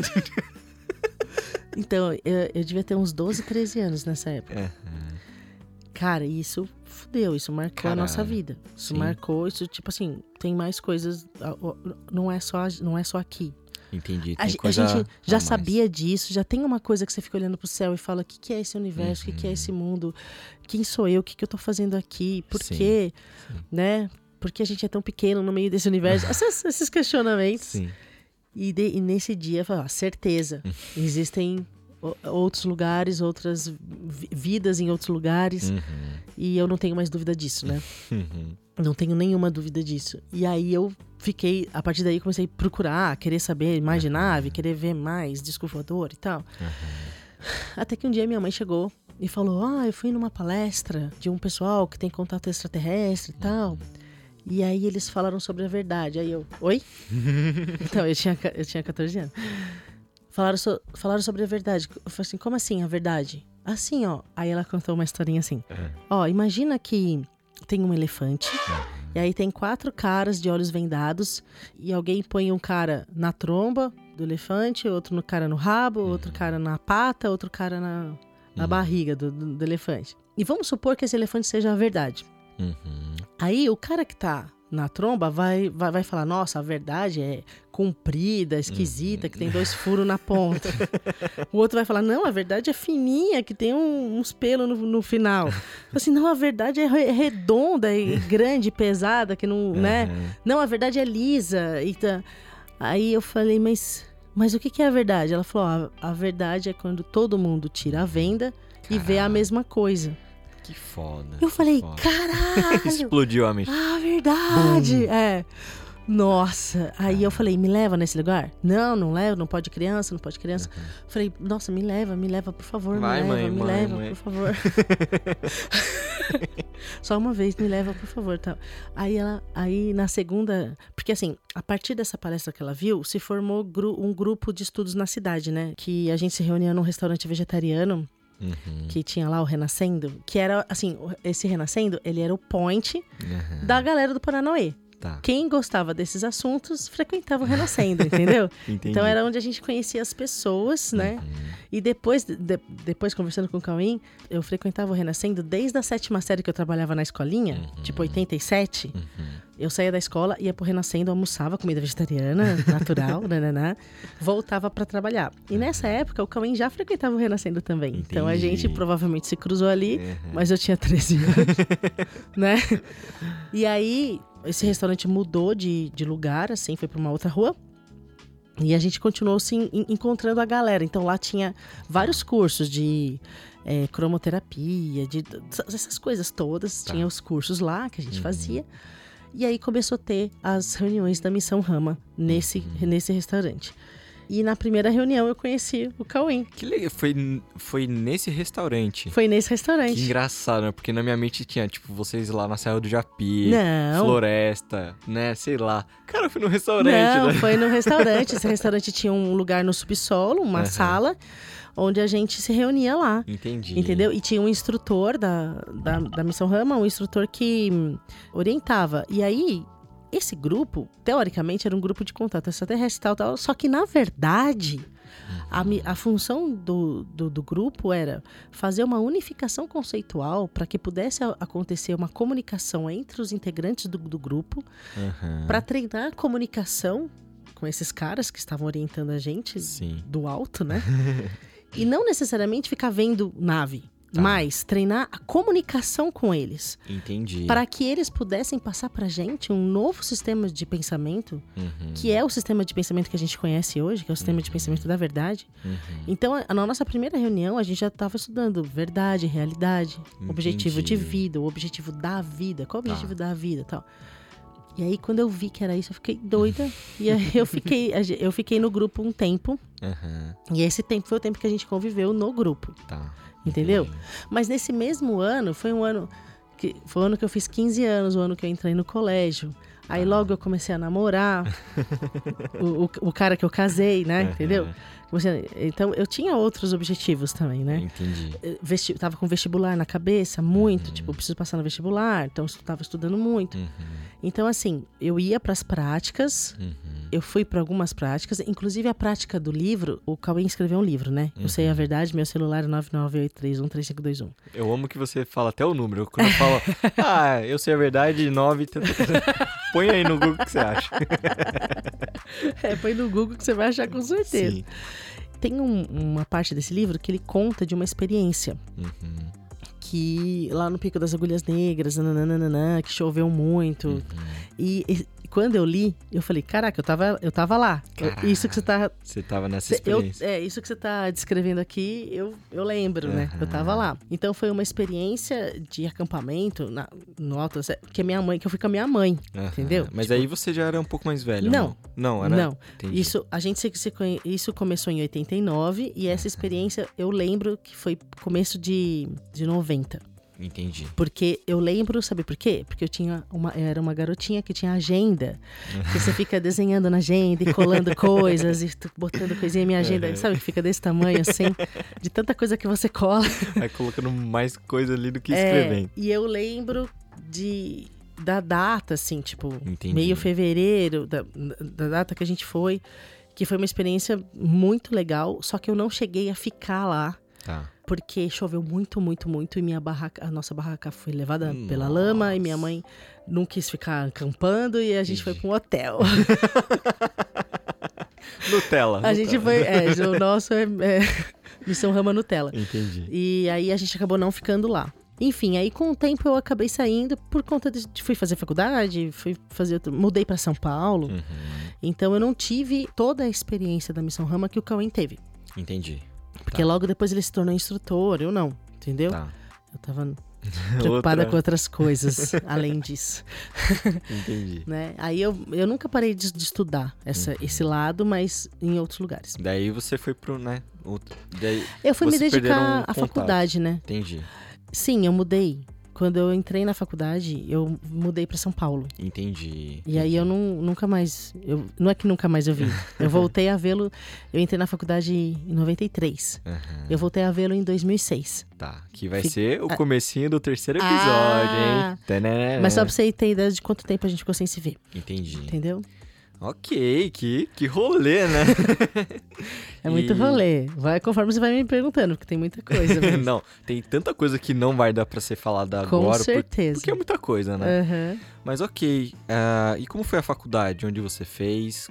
Como que foi? Eu fiz curso técnico, né? No curso de nutrição. Tá. No, no, curso técnico, a gente não tem. Eu não tive história, geografia, não tive matemática, só tive aula de estatística, não tive uhum. inglês. Essas matérias básicas, assim, uhum. eu não tive. Física, química. Então você só fez o técnico? Eu só você fiz não o fez técnico. paralelo a. Não. Ah, entendi. O, o, era assim, primeiro ano normal, os outros três absolutamente técnico. Eu não tinha uhum. física, mas eu tinha puericultura, tipo, tipo uhum. matérias técnicas mesmo, assim.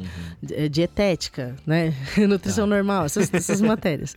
Entendi. Bioquímica, enfim estatística, epidêmio, essas coisas. Uhum. E então o que, que aconteceu? Eu não passei na FUVEST, mesmo fazendo um ano de cursinho no objetivo, uhum. aquilo era grego para mim. Caramba. Porque o cursinho só pega, tipo, conta que você já viu o negócio. Total. E só revisa, né? Sim. E aí eu, apesar de ter estudado muito, não passei na FUVEST. Uhum.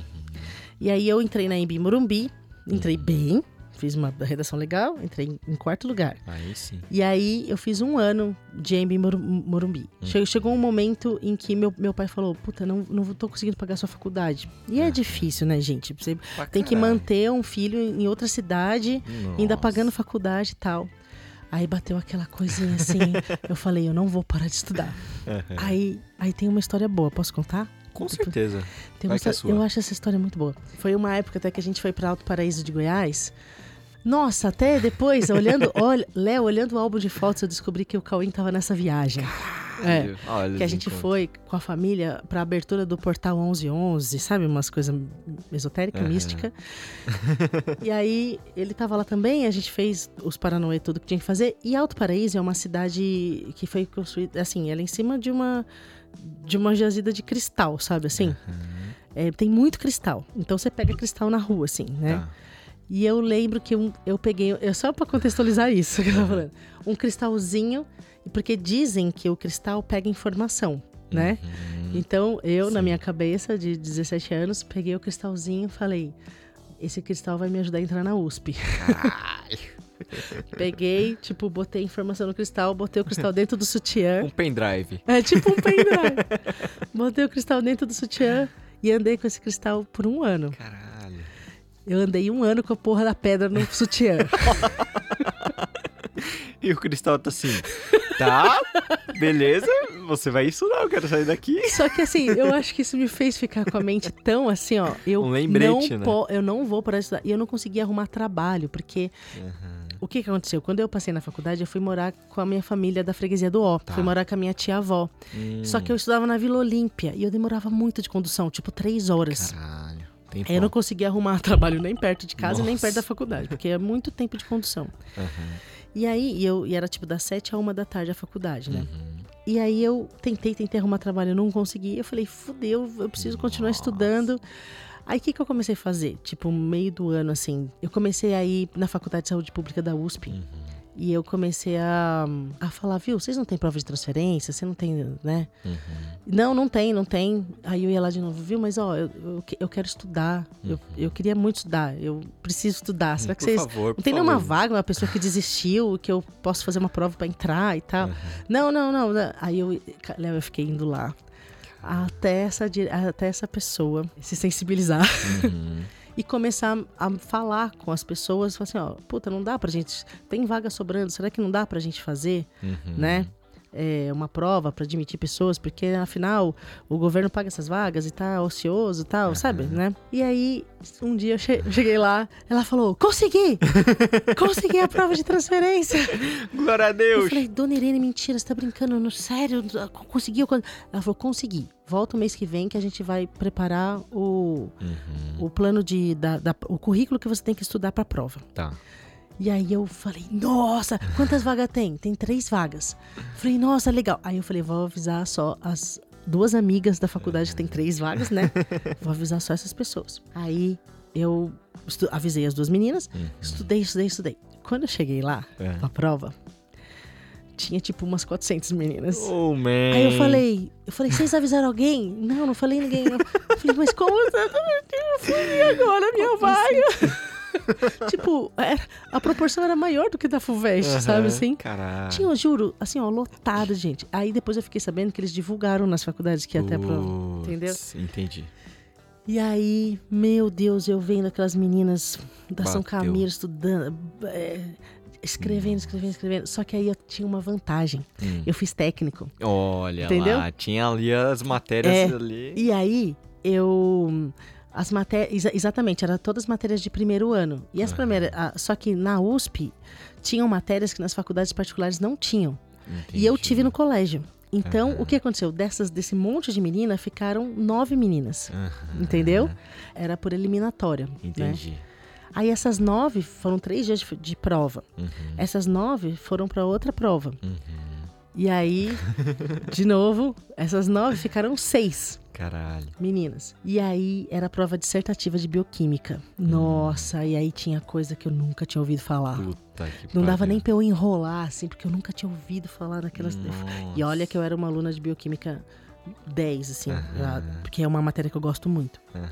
Aí eu lembro que eu fiz. Foi a primeira vez que eu deixei pergunta em branco. Caralho. Acho que eu nunca tinha feito isso. Mas eu deixei. Putz. E aí falei, bom, tudo bem, vim até aqui, obrigado a Deus, valeu. valeu. Vou ver Foi como é bom. é que eu vou estudar, não sei Foi como bom vou fazer. durou. É.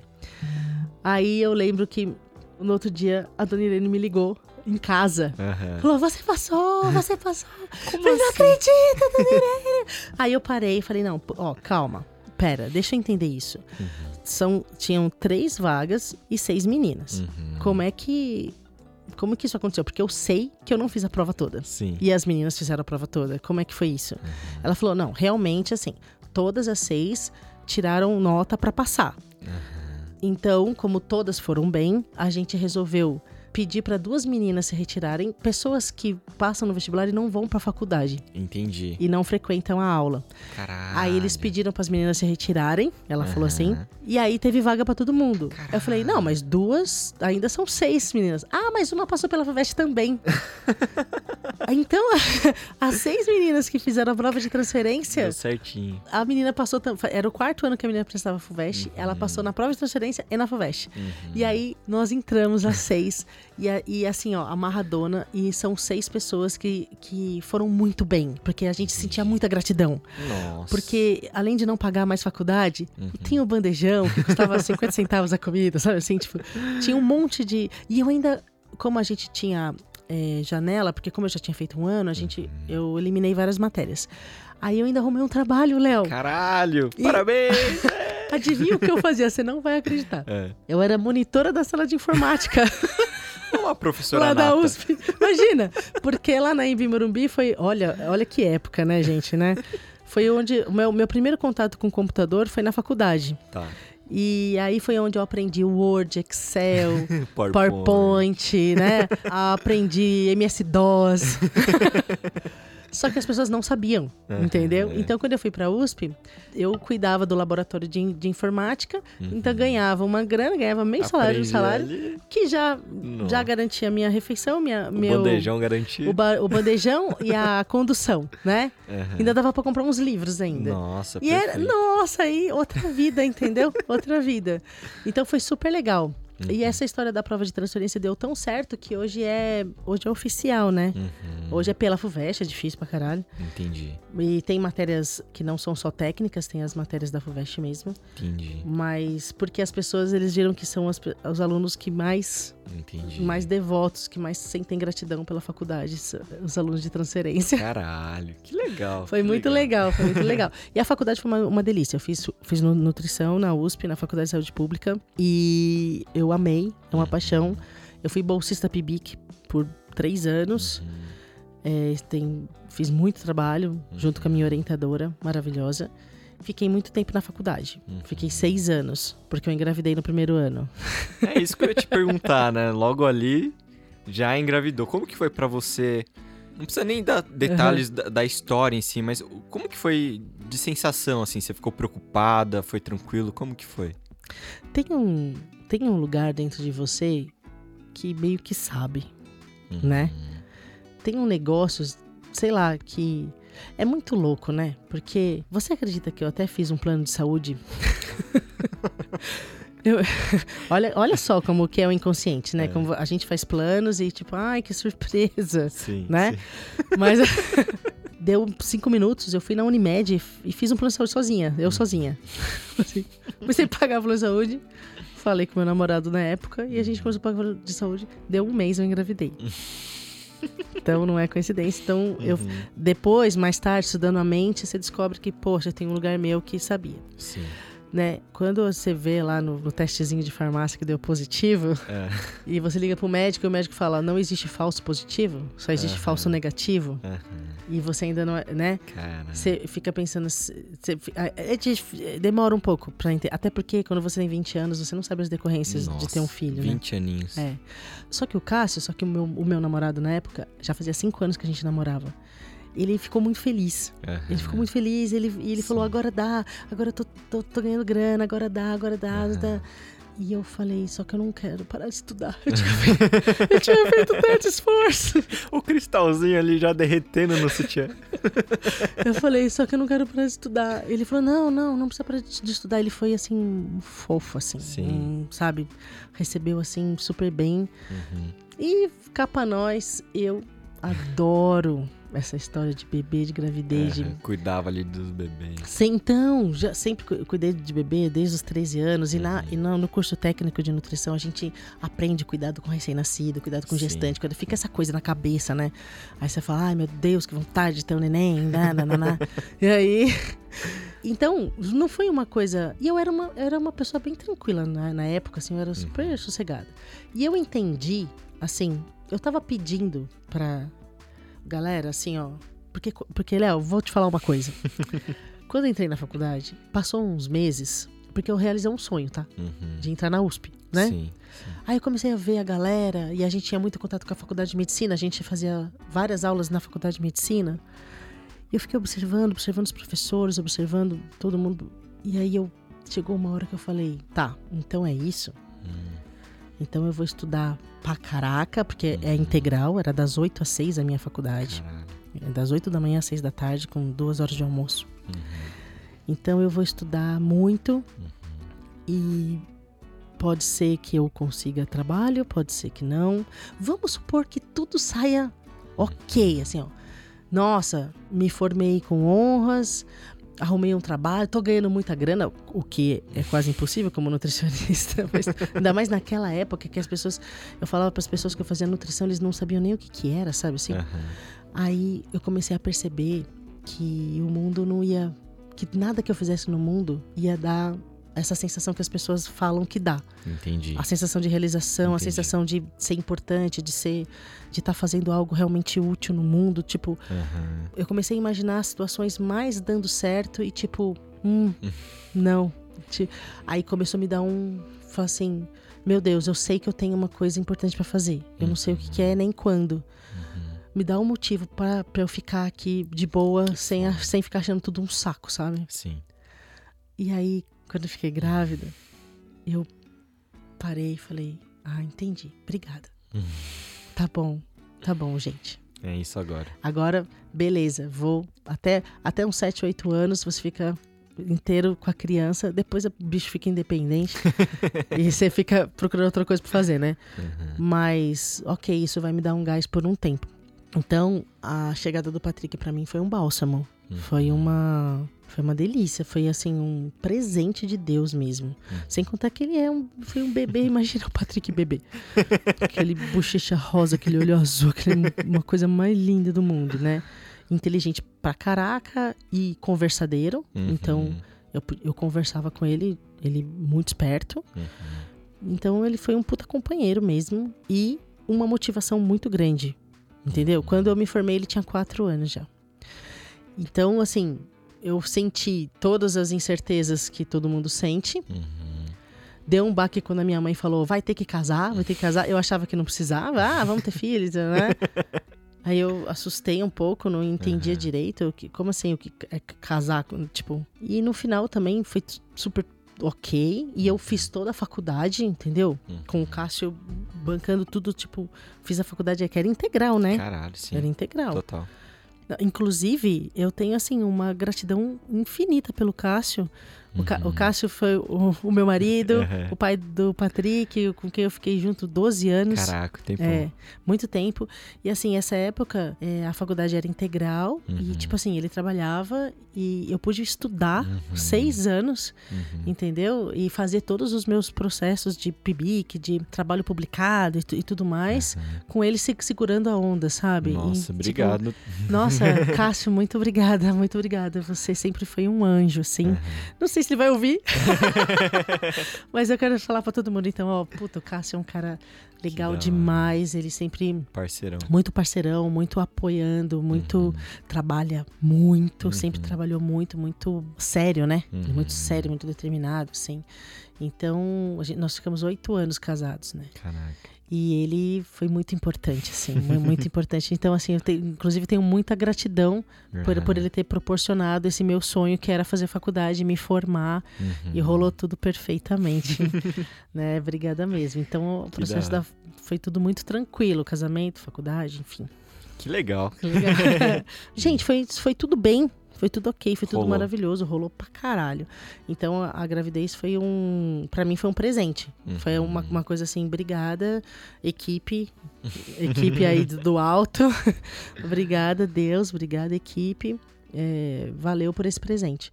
O que você sente pelo Patrick? Nossa. Porra, você vai me fazer chorar? Né? Puta, eu sinto um amor infinito. Uhum. Sinto muita gratidão, muita gratidão, sinto muito amor. Cara, eu só sinto isso. sinto muito amor e muita, muita gratidão mesmo, assim. Uhum. E fico muito feliz de dele estar tá bem. Eu quero muito que o Patrick seja feliz, só isso. Feliz e que se sinta muito amado. Que tenha certeza de que o amor é real. Mas o que eu sinto é gratidão. Ah, ele é foda, né? Sim. O Patrick é um cara legal pra caralho. Ele é foda, ele é Sim. legal, ele sempre foi muito, muito esperto. Muito... Uhum. O Patrick me mostrou muita coisa, porque ele sempre foi muito perspicaz. Uhum. E eu. Ah, se, tipo assim, eu não tenho muita. É, acho que é perspicácia mesmo, assim. Uhum. Hoje sim. Hoje eu tenho. Mas quando eu era criança, adolescente, assim, o que falavam para mim para mim era verdade. Sim. Eu acreditava. Então meu pai me zoava muito. Meu pai brincava muito, inventava Caramba. mentira. Mas de Pô. zoeira, era brincalhão. Sim. Ele é um palhaço, né? eu demorei para entender que ele é um palhaço, entendeu? Uhum. E ele brincava muito e eu acreditava, entendeu? e aí eu, eu, eu, tinha 30 anos uhum. e o Patrick tinha 10. Uhum. E o Patrick um falou assim, viu? Você não percebe que eu vou mente pra você? Falei, não, imagina, ele é meu pai. É, teu pai, realmente. Dez aninhos ali pegando. Mas você não percebe? Ele falou, você não percebe mesmo? Muito bom. É, que ele zoa com você. Ele... Aí eu parei, eu falei, é. mas pelo amor de Deus, eu não puder confiar no meu pai, vou confiar em quem nesse mundo? Aí minha, tipo, minha casa caiu. Mas aí eu comecei a prestar atenção e vi que ele é zoeiro. Uhum. Muito zoeiro. E comecei até a ter lembranças de eu pequena de eu perguntar uma coisa séria e ele me falar uma bosta. e sair rindo, entendeu? sair rindo. E eu e aí minha mãe falava: "Ai, você acredita no seu pai?". Até hoje ela fala: "Ai, você Caramba. acredita no seu pai?". Uhum. E meu pai ri e fala: "Ai, ela acredita em mim". Eles Palhaço. são muito legais. Então, mas é, ele sempre assim, desde pequeno, ele já sacava meu pai Entendi. e já entrava no jogo, já brincava junto, já uhum. soltava piada. E, tipo, e ah, você conhece o Patrick, né? Sim. Então ele, ele foi uma, uma delícia. Entendi. Uma delícia. E o que eu sinto por ele é, puta, uma gratidão sem fim. Que da hora. Um amorzão. que gostoso. Gostoso, né? é muito gostoso poder. Que delícia, assim, falar abertamente, sabe? Você pergunta, responde, pergunta, responde. Pode perguntar o que você quiser e eu respondo. é muito boa essa sensação. Sim. É uma sensação de compartilhar, né? Assim, Sim. tem coisa que. Tem muita coisa que. Ah, você convive anos com aquilo na sua cabeça e coisas legais, né? E daí ninguém te pergunta sobre isso, né? E você não tem muito Não, motivo para compartilhar. E daí quando isso sai, fala, caralho, saiu, compartilhei, É, foi. você não tem por que, por que ficar olhando até alguém perguntar. Sim. né? Seja bem-vindo ao Chablau. Ai, Xablão maravilhoso, gente! Que gostoso! Que da hora. E agora Obrigada, Léo, por essa Nossa. iniciativa do Xablão. Que importante. eu que agradeço por tudo que vocês têm me ensinado. Seu fofo.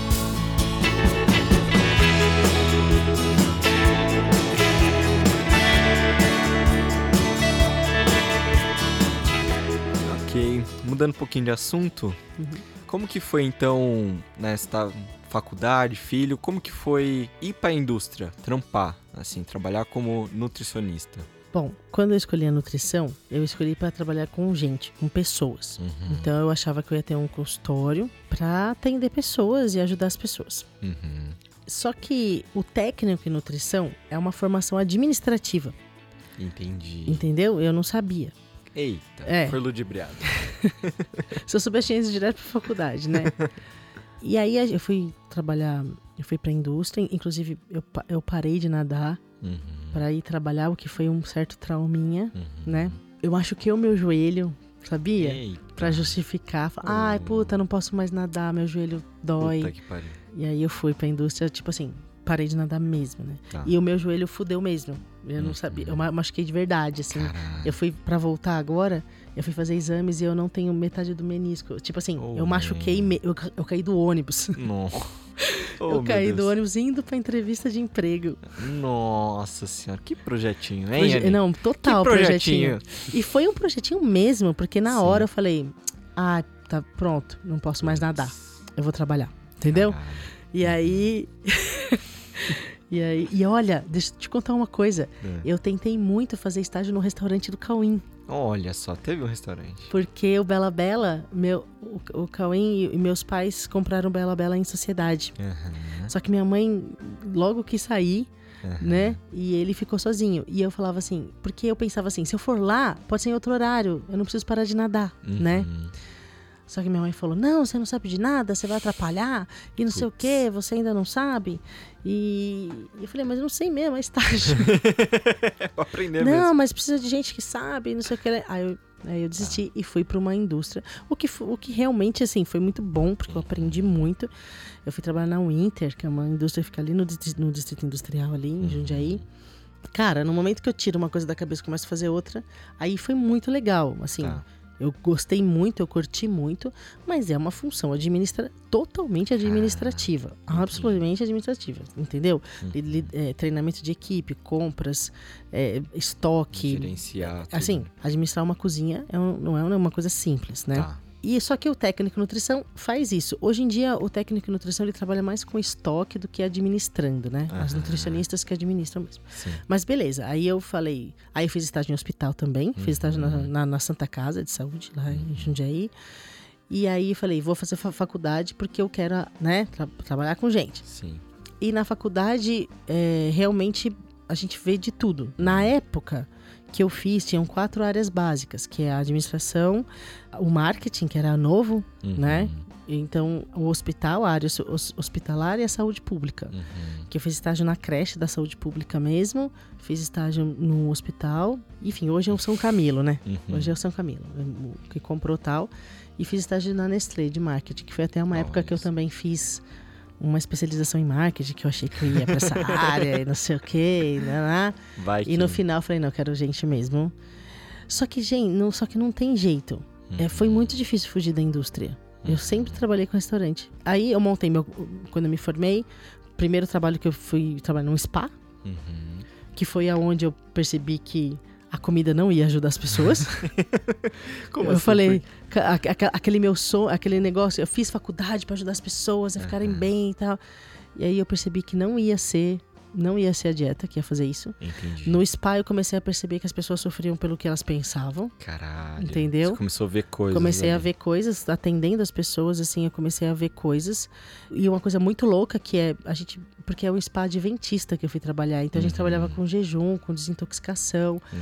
E aí as pessoas entravam num processo de desintoxicação, mesmo aumentando muito as calorias, elas emagreciam. E aí começou, minha cabeça começou a falar: peraí, como assim aumenta a caloria e emagrece? Caralho.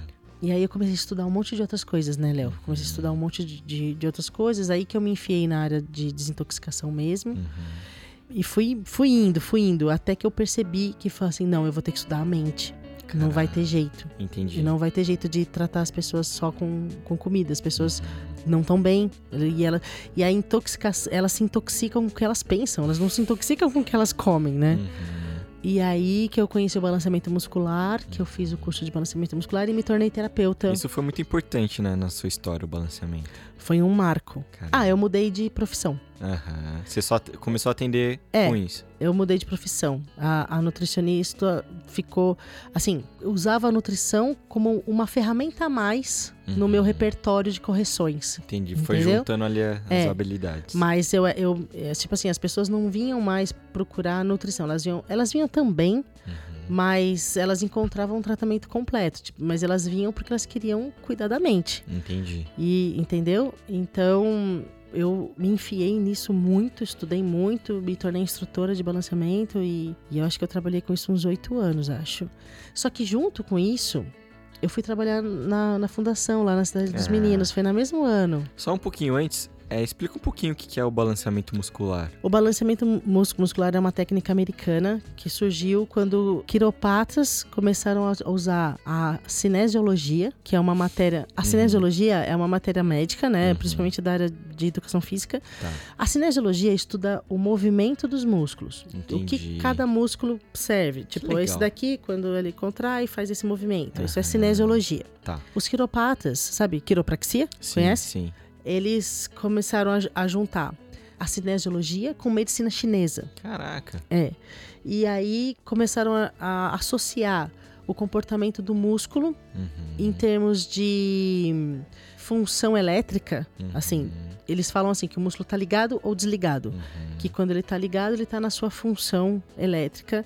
Tá. E quando ele tá desligado, ele assim, o músculo funciona, mas ele não tá totalmente na sua função. Tá.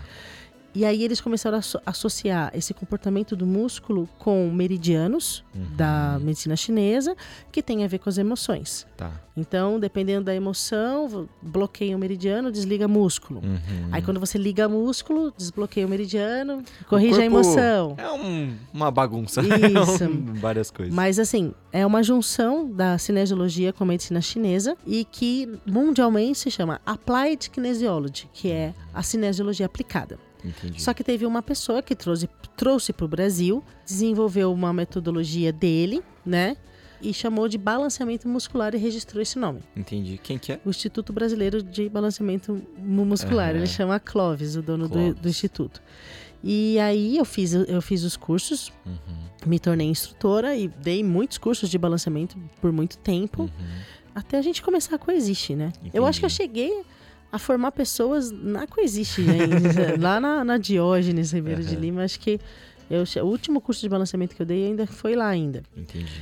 Só que o balanceamento abriu minha cabeça de um jeito muito louco, porque foi aonde eu comecei a entender crenças. Entendi. Isso foi em 2002. Eu me formei em 99, em 2002 eu já tava, né? E eu comecei a entender as crenças, comecei a entender como que as crenças agiam, Uhum. Consciente, subconsciente. Só, só que eu comecei a entender vendo, né? Uhum. Olhando as pessoas e vendo o resultado de uma correção e vem e, nossa, aí eu comecei a fazer os meus estudos, né? Entendi. E aí tem uma área da Apply Kinesiology que é Wellness. A Uhum. Wellness Ki- Kinesiology que foi onde eu me especializei. Então eu fiz Uhum. todos os cursos que tem a ver com crença, Uhum. porque tem, tem áreas, tem uma linha que é mais corpo. Eu Uhum. fui para para Wellness, eu fui para, né, que estuda muita crença. E então, a partir daí, eu comecei a olhar mais para como funcionava o sistema de pensamento humano uhum. e, e, como isso interferia no comportamento, e inclusive perceber que a pessoa faz com a comida depois que entra no corpo tem a ver com a crença. Caralho, é, ela entendeu? que. É, né? entendeu? Então, Entendi. aí eu vi que, que não tem regra, né? Fala assim, isso causa isso. Depende não, do depende que ela vai fazer quando entrar no é, corpo dela. E aí a, as dietas passaram a ser muito assim, o momento emocional de cada pessoa mesmo, assim, entendeu? Que muda muito e ficou uma coisa bem associada com a terapia dela, né? Entendi. Entendeu? Mas é uma coisa de segundo plano. Entendi. Entendeu? Então, o, ba o balanceamento muscular é algo que o músculo me dá um acesso, uhum. né? É um, um, teste que me dá um sim ou um não. E eu tenho um acesso ao consciente e inconsciente da pessoa, mas ela me contando coisas que nem ela sabe. Entendi. Entendeu? E aí a gente vai. vai a, a, própria pessoa vai me contando o que é bom para ela que e o que legal. precisa. É muito mais contextualizado. É, muito legal. É, é, é legal demais, é legal demais. Só que aí chegou um momento que eu comecei a ter essa visão sem precisar do teste. Entendi. Entendeu? Que foda. Aí é um nível avançado, é. né? aí tem o teste. Eu, eu, usava muito teste, era muito legal, porque o, o teste muscular foi um, o meu grande treino de isenção. Eu, onde eu aprendi a ser isenta diante de alguém. Eu uhum. entendi que a gente não é nada diante de alguém. Tem e o que eu, a pessoa, a orientação. É, o que eu penso não importa, o que as, os meus valores não têm nenhum significado diante da história que a pessoa está me trazendo. Quem me ensinou isso foi o teste muscular. Entendi. Então, a partir do momento que eu comecei a ter essa visão sem precisar dessa ferramenta, uhum. fica mais amplo, né? Uhum. Fica... Ah, gente a, gente, a gente treinou muito, a gente trabalhou muito e a gente, a gente desenvolve, vai, vai se aprimorando, né? Sim. E aí eu, foi a área que eu escolhi. muito bom. E daí, em seguida, você conhece Cauim e temos aí a, a Coexiste, é, né? É, eu fiquei um tempo trabalhando sozinha, de 2002 até 2006, uhum. quando o Cauim chegou. Mas eu, até uns 2010, eu ainda trabalhava com balanceamento muscular, mesmo depois da, da Coexiste. Uhum. E trabalhei em, em, restaurante bastante, assim. Entendi. De 2002 até 2008, mais ou Não, menos. Não, tempão. É, bastante. Administrando restaurante de escola. Trabalhava numa escola também. E aí, quando o Cauim apareceu, aí mudou tudo. ok, vamos continuar a partir daí no próximo episódio Ok. Então, mas para encerrar, né, pra, né, porque assim, você passou por tanta coisa, conheceu tantas pessoas, teve tantos professores e tantos alunos. Considerando tudo o que você passou, os movimentos no céu, a relação com seus pais, com seus irmãos, com o Patrick, considerando você ali olhando o pôr do sol, olhando ah, seus clientes, as pessoas que você atendia, as pessoas que. Considerando as pessoas que sofrem. O que, que você quer falar pro mundo? Nossa, Léo. Normalmente, quando a gente fala com alguém, a gente fala muito didaticamente para aquela pessoa, né? Você generalizou bastante, você trouxe pessoas. Conforme você vai falando, as pessoas foram vindo na minha mente, né? Ai, cara, eu acho que eu acho que eu quero falar para essas pessoas todas igualmente que esse mundo não é o que as pessoas pensam. e que existe uma vida perfeita pra gente viver em conjunto.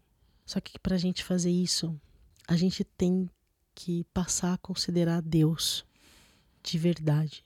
Caralho. A gente tem que começar a levar em consideração Deus em tudo que você faz e querer que Deus esteja em qualquer conversa sua, qualquer uhum. abraço, que Deus esteja num olhar, que Deus esteja em qualquer tarefa, uhum. sabe? Que Deus esteja no seu banho, no seu banheiro, na sua uhum. cozinha, na sua planilha, sabe? Uhum. Querer colocar Deus de verdade no mundo, uhum. colocar Deus na, na sua vivência no mundo.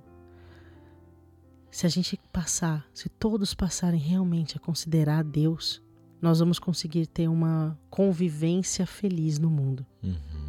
A gente vai conseguir, eu acredito muito nisso, muito nisso mesmo. Independente de tudo que todos têm que corrigir na mente, só o fato de você deixar Deus participar. E quando eu falo Deus, eu estou falando da fonte da nossa existência, né? Uhum. Eu estou falando daquilo que nos dá a vida. Uhum. Pode dar o nome que você quiser, mas é a fonte da vida que te faz existir Então, se você não considerar essa vida nos seus dias, vai ser muito difícil ficar feliz, ficar bem. Mas se você considerar, se todos os dias, se todos os, os segundos você tiver Deus na mente, você vai entrar numa sensação interna muito feliz que vai se refletir em tudo que você faz. Caralho. Acho que eu queria contar para as pessoas que dá para ser feliz, entendeu? Nossa. Acho que Nossa, obrigado por ser uma esperança. Isso. Isso, meu amor. Isso, uma esperança. Gente, pode pode deixar a esperança viva. Uhum. Eu tenho essa esperança muito forte. Apesar que para mim eu acho que é mais que uma esperança, é uma certeza, porque eu já vivo. Uhum. Eu vivo uma felicidade interna muito grande. E eu sei que quando eu era criança eu tinha essa, eu, eu, sempre tive essa sensação interna, mas eu vivi muita coisa que eu vivi tudo que todo mundo viveu. Uhum. Eu sei o que é sentir medo, conflito, rejeição. Eu sei o que todos os, os conflitos humanos eu conheci também uhum. e superei, entendeu? Uhum. Então, por mais que você sinta dor uhum. física, mental, emocional, você pode se livrar disso tudo e voltar a ter a, sens a sensação da vida que Deus nos deu. e a gente já vive isso, eu vivo isso. A felicidade pura e simples, assim, do nada. Uhum. A felicidade que não depende de nenhum evento do mundo. Isso é verdadeiro, isso é possível, uhum. isso é real. Então, realmente eu quero deixar essa esperança nas, nas pessoas mesmo, assim. Uhum. Tem coisa para fazer, mas é só fazer. né? Tamo junto, né? Tamo junto, né, amor? Cara, eu tenho certeza que as pessoas vão ser muito felizes. Amém. Eu vou assistir um mundo feliz. Eu sei que eu vou assistir um mundo feliz. Nossa. Tenho certeza. eu faço qualquer coisa para assistir isso. Amém. Amém. Amém eu confio nisso também. Ai, Leozinho. Nossa. É isso. Fiquei Obrigado. emocionada. Obrigada, meu amor. Eu quero, eu quero deixar o meu amor aqui para as pessoas. Eu amo muito vocês todos. todos. Nossa, só só sentindo aqui mesmo. Então é isso, galerinha. Vamos continuar aí no próximo episódio com o Cauim e Anin. Ah, dá vontade de ficar aqui mais um tempo, né? é, você percebe que não precisa fazer nada? Sim. Se a gente sim. só ficar assim, ó, gostosinho, Total. essa delícia não precisa ter nenhum fazer envolvido, nada. Total. E a gente pode, sabia? é verdade. A gente é livre para ficar sim. curtindo isso. Sim. Né? Assim, ah, aí fala, ah, vamos pegar uma pipoca? Vamos assistir alguma coisa? Vamos. Não, Calma, sente. Só tá aqui. Isso aí, tudo que você vai fazer sentindo isso. Então, galerinha que tá escutando agora, no foninho de ouvido, na caixa de som, fica aí, né? Tamo aqui também. Vamos continuar isso pra todo o sempre. Eu lembro muito do, de um, do workshop que a gente fez, né? Do workshop da Coexiste. O Cauim pegou na nossa mão, assim, todo mundo assim. Ah. Daí, ó, encontramos aqui um lugar. Agora a gente vai soltar a mão, mas continuamos, né, no mesmo lugar, assim. E aí a gente vai soltando a mão devagarinho, é. e mas, ó, fica lá. Fica lá. Fica lá na mão do outro. Sim. E aí a gente solta e a gente fica, a gente fica nas pessoas. Você lembra disso? Não, mas acho que eu não soltei até hoje, né? é verdade, eu fiquei toda arrepiada agora, meu amigo. Eu sinto muito isso mesmo, assim. Nossa, que delícia. Faz tempo que a gente não faz isso, né? Sim. Desde que começou a pandemia, a gente não faz isso. ok, Muito meu amor. Que bom. Lembra disso, que bom. Obrigada. Muito obrigada, Léo. Muito obrigada por trazer à tona tudo isso. Obrigada mesmo. Obrigado. Então é isso, galerinha. Vão lá no Instagram do Chablau, vai ter fotinhas do Cauim, da Yanin. Ah, é? é? vai ter, não vai ter, vai ter. Ó, vai lá então, vai hein? Lá. Vamos ver, até eu quero ver. Arroba Podcast. Temos o site agora, chablaupodcast.com. Entre lá, tem bastante conteúdo, tem. Enfim. Ai, o site tá lindo demais, tá lindo demais. Que bom que Que orgulho gostou. poder estar nesse site. Então é isso, galerinha. Chablau! Chablau!